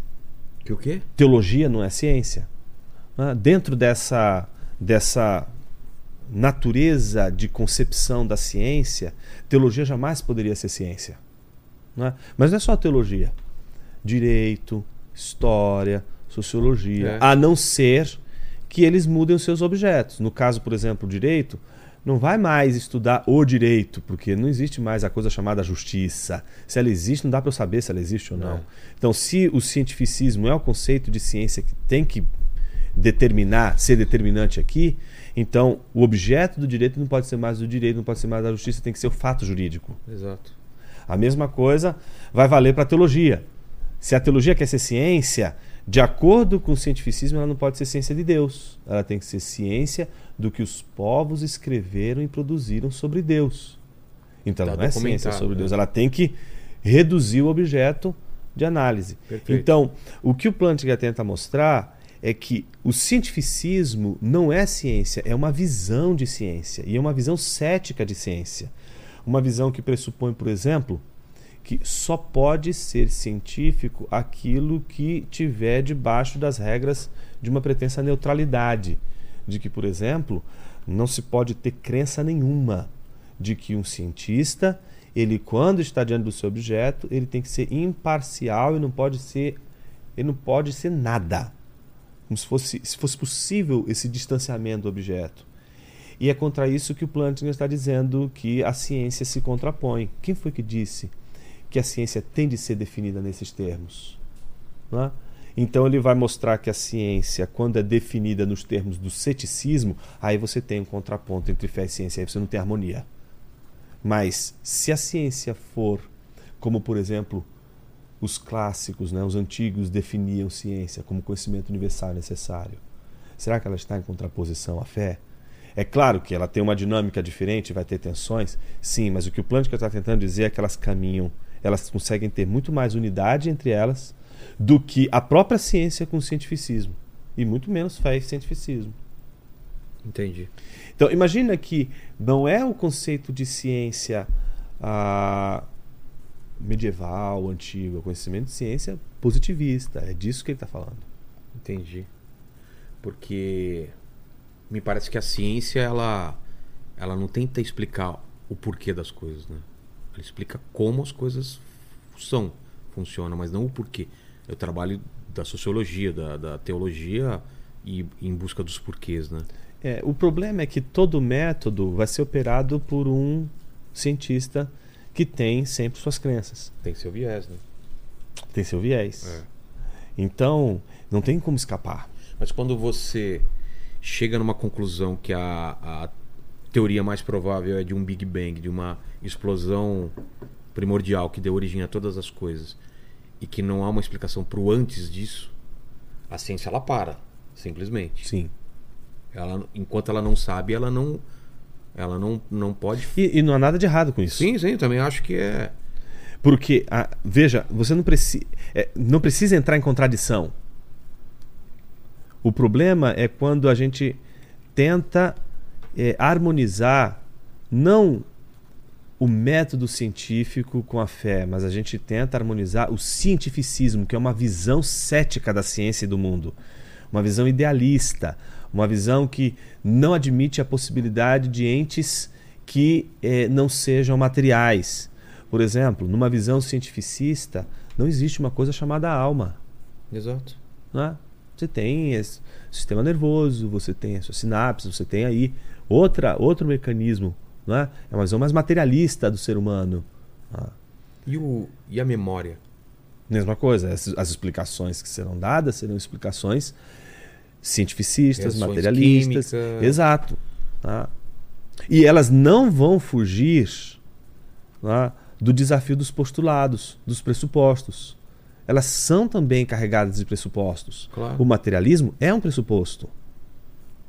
Ele é um pressuposto. Exato. Jonas, a gente falou, falou, falou aqui e eu esqueci de falar de uma viagem que você vai fazer também agora com a Biblos, que foi uma viagem maravilhosa que fiz para Israel agora, com, Uhum. com o Saião e com o Rodrigo Silva. A gente, só para dar um toque para vocês, foi uma viagem muito legal que a gente até falou dela aqui no programa, um programa especial sobre Israel. Assistam. E depois a gente foi ver em loco todos os lugares onde a gente falou aqui, né? A gente passou no Mar Morto, Mar da Galileia, É, a gente foi até Jerusalém, andou por todas aquelas regiões e você vai fa- fazer uma viagem Grécia e Turquia. Qual é o, o que une essa, essa viagem? Qual que é o Justamente essa nossa discussão, Vilela, É. que é fé e razão. A gente vai ao e mesmo por que tempo. Grécia e Turquia? Porque de um lado a gente tem a história dos filósofos, né? a gente tem ali a filosofia antiga, é? a gente estuda a filosofia antiga e vai de, de alguma forma aproveitar essa viagem para explicar as origens da filosofia, o início da filosofia, as questões que envolvem né? os, os- os primeiros pensadores né? Na Grécia Antiga, aquela coisa toda. Que é o a- berço, o berço da filosofia. berço da filosofia ocidental. É. tá? E do outro lado, a Turquia, que representa o pensamento de Paulo, representa ah, uma, uma, a robustez teológica e também filosófica que é o que a gente quer mostrar, que está presente, ah, no- sobretudo nos textos paulinos. Então a gente vai visitar contextos na Turquia que envolvem, sobretudo, a, a, a, a, a vida e obra de Paulo. né? Eu tava Então- vendo aqui, vai passar por cidade de Éfeso, que eu tive lá no final do Isso. ano, e Herápolis, que eu tive lá também, maravilhoso. Isso.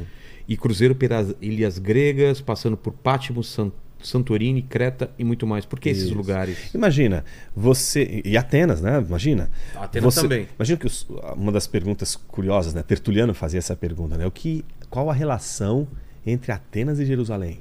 É. né? Paulo está em Atenas pregando para filósofos epicuristas estoicos que né, é, convidaram ele para falar, queriam ouvir ele. Né? Que filosofia é essa que você está apresentando para a gente? Então, a gente tem em Atenas o encontro, tanto de um lado dessa herança grega, né, como dessa herança judaico-cristã, sobretudo pela pregação de Paulo. Então, a nossa ideia com essa viagem é passar por esses lugares representativos, tanto do pensamento grego, como do pensamento bíblico, em especial focado em Paulo, e mostrar que essa relação entre fé e razão, ela está já nas origens da- do cristianismo. De que desde o início os cristãos já têm uma posição com relação à razão humana, com relação à sabedoria dos homens. E ela não está porque ela tem críticas à sabedoria não é? Dos homens, negando a própria sabedoria. Então a gente quer mostrar nessa viagem esses textos, ao mesmo tempo mostrando é, nas- na pró- no próprio testemunho histórico. E veja, eu, eu trouxe para você hoje um graveto. É. Esse graveto tem uma história, não é? E quando você vai para um lugar antigo, né? Você vai para um lugar desse, ele tá cheio de. Tá cheio de história. de história. Eu vi isso em, tanto na Turquia quanto em Israel. É né? impressionante, né? É, e fica Você- mais fácil de você entender. Você entende. e- Tem as porque- marcas do tempo. Isso, tem- os, os lugares falam, né? Os espaços falam, tem uma história ali. Então a ideia é a gente aproveitar essas histórias que os lugares falam para as pessoas também formarem uma ideia é, e uma imagem desse, desse encontro. Né? Houve esse encontro é, ali entre Paulo e os filósofos gregos.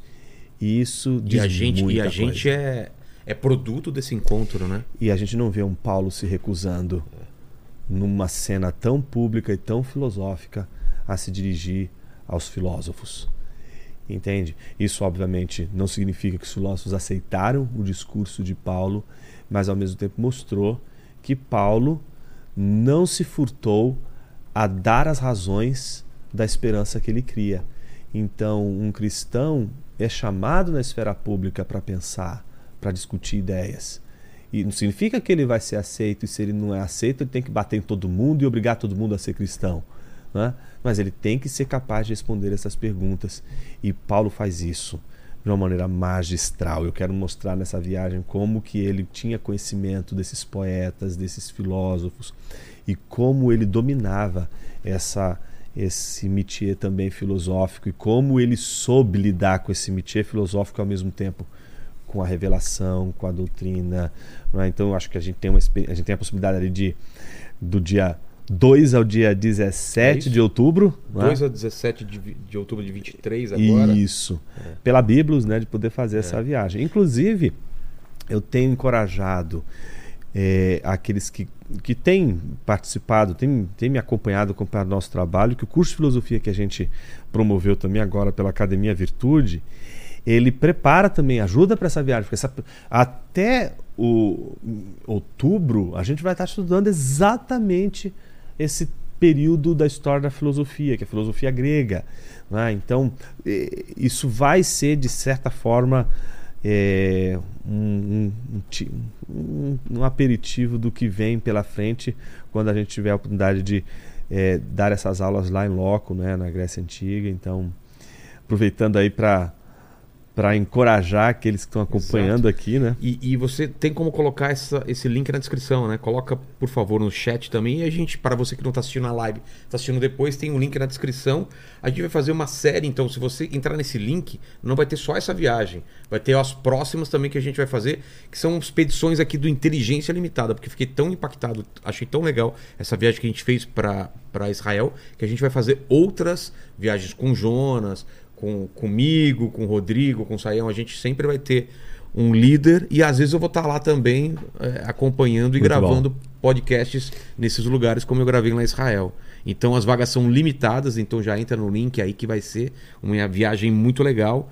E para o teu curso, como que é? O curso, ele, ele você, as pessoas podem ter informação pela academiavirtude.com.br. Tá. A gente tinha as inscrições canceladas, né? Elas já tinham, na verdade, terminado, né? A gente tinha já estavam encerradas, né?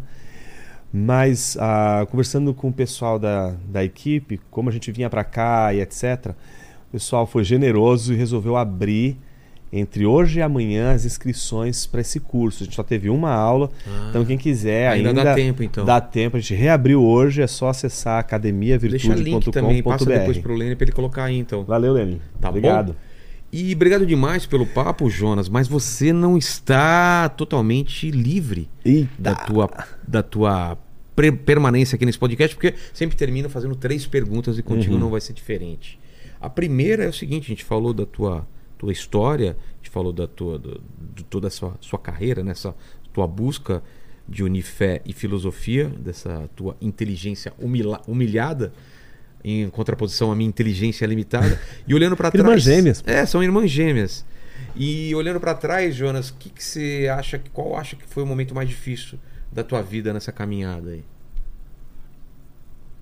Cara, o mais difícil foi quando depois que eu terminei a graduação em filosofia, eu tinha já tinha estudado alemão, eu queria estudar fora, aquela coisa toda e por uma politicagem na universidade, de bolsa, aquelas coisas todas que acontecem no contexto universitário, é, eu acabei perdendo a possibilidade da bolsa que me garantia estudar fora. Putz. E, cara, é difícil pagar um mestrado né, é, e não tinha condições. E aí eu falei, puxa, não vai dar. Aí eu, eu tinha desistido e aí foi quando um conversa com um amigo, eu falei assim, cara, por que, que você não vai lá na USP? Não é? E aí tem um, tem um professor que é excelente, me indicou, era o professor José Carlos Estevam, uma competência absurda, assim, domina a história da filosofia, especialmente filosofia medieval, é uma pessoa muito competente, muito competente. E eu resolvi ir lá e assistir as aulas dele. E eram aulas muito, muito boas mesmo. E numa das aulas eu, ele me perguntou: pô, você veio aqui como 20 e tal para assistir, mas você é da filosofia? Tá? Não, eu fiz a graduação, né? eu fiz o mestrado, inclusive, queria fazer o doutorado, mas até estudei alemão e tal, fiz intercâmbio, aquela coisa toda, mas eu, não, uma questão de política universitária, não conseguia a bolsa para para estudar. Assim, mas você quer continuar os seu, seus estudos ou não? Olha, eu já tinha desistido. Falei, não, continua, vem aqui para o grupo de pesquisa. Você, fez a sua. Eu tinha feito uma iniciação científica que foi premiada na PUC, e era uma iniciação sobre Tomás de Aquino. E aí ele falou assim: por que você não estuda o Tomás de Aquino? Vem aqui no grupo, tem muita gente que está estudando. E eu comecei a fazer parte do grupo de estudos dele. E foi incrível, eu fiz o projeto com ele. E aí, de repente, lá pelas tantas, eu ia fazer um doutorado com ele. Ele falou assim: cara, você nunca pensou em fazer o doutorado fora? Eu já tinha desistido disso, cara, é. desencanado disso. Ah, e, e, eu sei que ali o movimento era mais para França, Canadá, em contexto mais francês. Eu falei, ah, professor, meu francês aqui é só para leitura mesmo, eu não tô. Eu tinha estudado lá atrás, mas. Tá difícil, acho que não. Ele falou, não, não pensei em francês, não, eu pensei no alemão mesmo. Ué. Aí eu falei, faz o seguinte, procura um, um professor aí para fazer uma orientação e a gente vai. Você vai estudar na Alemanha. E aí eu fiz o dever de casa. No mesmo dia à noite eu procurei e vi que tinha um professor da Universidade de Colônia, na Alemanha, que estudava o que eu queria estudar. Mandei a mensagem para ele. No dia seguinte, o professor Estevam falou assim: E aí, Jonas? Procurou? Falei: Procurei. Achou? Achei. Mandei até e-mail, professor. Para quem que foi? Aí eu falei: Andreas Sper. Ele deu uma gargalhada. Nunca que você vai conseguir. Esse cara é assim, assim, assado. Ele é muito importante na área de filosofia. Presidente da filosofia medieval internacional. Você não vai conseguir, desiste. Quando eu cheguei em casa, já desmotivado, procurando outro, né? Tava lá o e-mail do, do professor Andrés Sper dizendo: Eu vou dar inclusive um curso no semestre que vem. Vou deixar esse curso para o outro semestre para dar tempo de você Olha fazer a inscrição. Vem para cá, liberou bolsa, ganhei bolsa da Alemanha para estudar. E aí foi uma grande virada. Aí eu falei assim: puxa vida, aquele, aquele momento tenso que eu achei que eu ia, não ia dar em nada. De repente, de uma hora para outra, eu achava que aquela vontade de estudar na Alemanha tinha enterrado. De repente, do nada, aconteceu. Então, foi uma experiência maravilhosa e óbvio, o revés foi triste, foi um momento tenso. Foi aquele momento, eu tinha, pensa, eu tinha vendido o carro, eu tinha uma filha naquela época, hoje eu tenho três filhos, eu vendi o carro, vendi tudo. Minha esposa entrou junto comigo no projeto para a gente estudar na Alemanha, etc. E a gente passou um aperto para poder pagar o curso de alemão para acontecer isso. Então foi uma frustração enorme para a gente. Mas aí depois, Vem uma coisa melhor. É isso aí. É sempre assim. E a segunda pergunta é o seguinte: iremos morrer um dia, Jonas? Não sei se te avisaram isso. Me avisaram, mas eu não, não custei a. É, acreditar muito aí. Mas esse programa vai ficar para sempre, então para quem voltar daqui 327 anos, para querer saber quais seriam suas últimas palavras, Jonas, seu epitáfio. Deixa pro pessoal aí. Até hoje, não houve um dia que vivi neste mundo que o meu coração não permanecesse inquieto. Hoje ele descansa. Olha só. E a terceira pergunta, a gente falou sobre isso, sobre questionamento. Dogma versus questionamento. Você tem algum questionamento ainda? Ah, tenho vários. Escolhe um Vilela, gente, uma- vários, vários. Mas eu diria para você. E eu acho que até a inteligência humilhada deixa isso transparecer no terceiro capítulo. Eu acho que o grande problema, e eu concordo, tem um teólogo que eu gosto muito, chama-se Herman Bavinck, um teólogo holandês, e ele diz assim: a cruz mais pesada que um cristão vai carregar na sua vida, em termos intelectuais, é o problema do mal.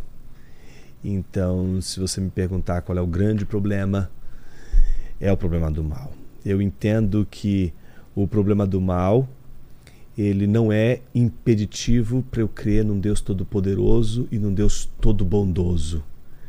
Mas ao mesmo tempo, o problema do mal me traz muitos desafios com relação a duas questões que são importantíssimas, sobretudo quando o problema do mal não é o mal natural, mas é o mal moral, que é o problema da liberdade e responsabilidade humana. É. Então, este ponto, exato, este é o ponto que eu diria para você que é a questão que, ah, apesar de ter muita clareza com relação à doutrina e você me perguntar no que eu creio, eu vou dizer para você, eu sei o que eu creio. Eu não posso, ao mesmo tempo, negar a você que de tempos em tempos eu me ponho a pensar e a sempre me perguntar, não é, com os meus botões.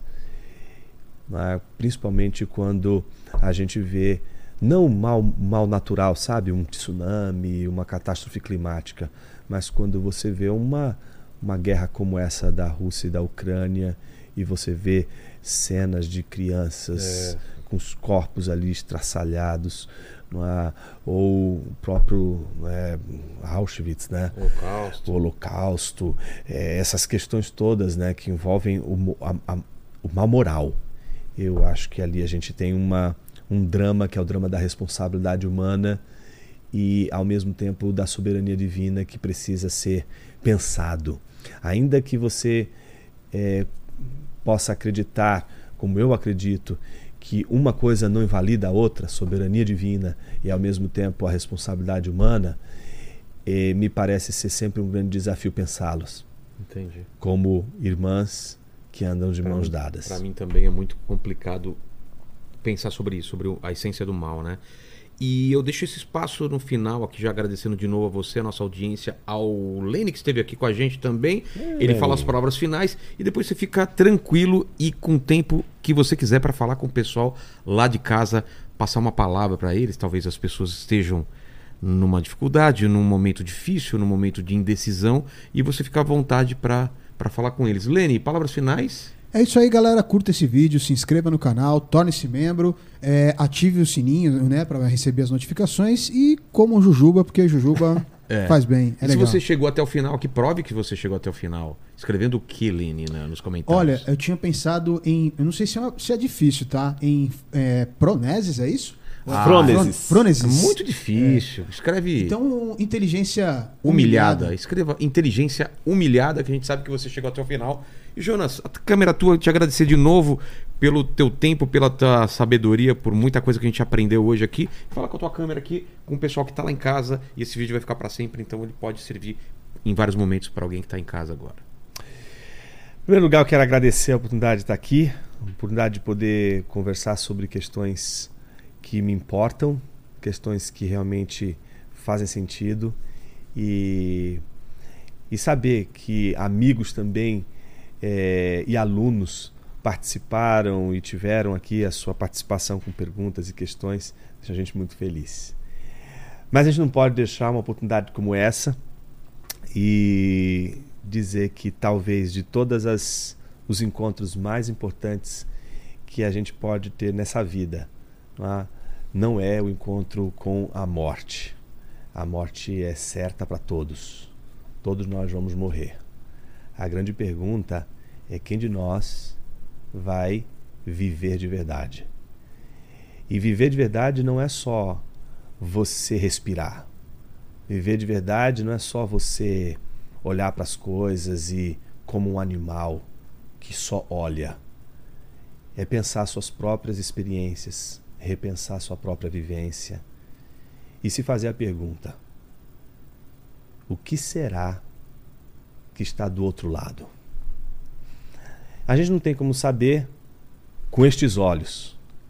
Estes olhos só enxergam o que está ao nosso, ao nosso redor. E talvez essa nem seja a nossa diferença entre os animais. Os animais também conseguem, de alguma forma, captar o mundo ao redor. Mas se existe algo que nos difere dos animais, é a capacidade que a gente tem de fazer perguntas.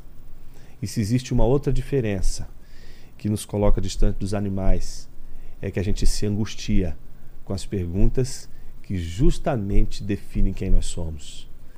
Talvez você esteja aí, no meio de uma jornada, sem saber quem você é. Você já pagou até a conta do analista para tentar descobrir quem você é. E talvez essa seja a pergunta mais difícil, mas é sem dúvida a pergunta mais importante da sua vida. E essa pergunta ela pode ser respondida de duas maneiras: ouvindo o imperativo socrático, que simplesmente vai dizer a você: conhece-te a ti mesmo. E é maravilhoso, porque você pode voltar-se para si mesmo e tentar conhecer-se a si mesmo a partir desse olhar para si mesmo. Mas existe um outro imperativo, e esse imperativo, diferente do socrático, é o- é imperativo agostiniano. Agostinho, em vez de dizer conhece-te a ti mesmo, ele resolveu fazer o caminho contrário. Ele resolveu dizer: conheça a Deus e você saberá quem você é. A pergunta é se Deus é realmente um problema para você. A pergunta é quem é Deus para você? A pergunta é se você pode saber quem é Deus pela sua própria razão. A pergunta é se a natureza e todo o seu entorno é alguma pista sobre quem é esse Deus. E talvez essa pergunta que você se faça, já se fez ou vai se fazer, você não encontre uma resposta só olhando para a natureza, porque talvez a natureza, como disse Agostinho, só te diga isso: né? há um Deus. Mas existe um outro meio que a gente pode saber quem Deus é. E este meio é justamente aquele pelo qual Deus mais quis se tornar conhecido. Quando ele se fez carne e habitou entre nós em carne e osso.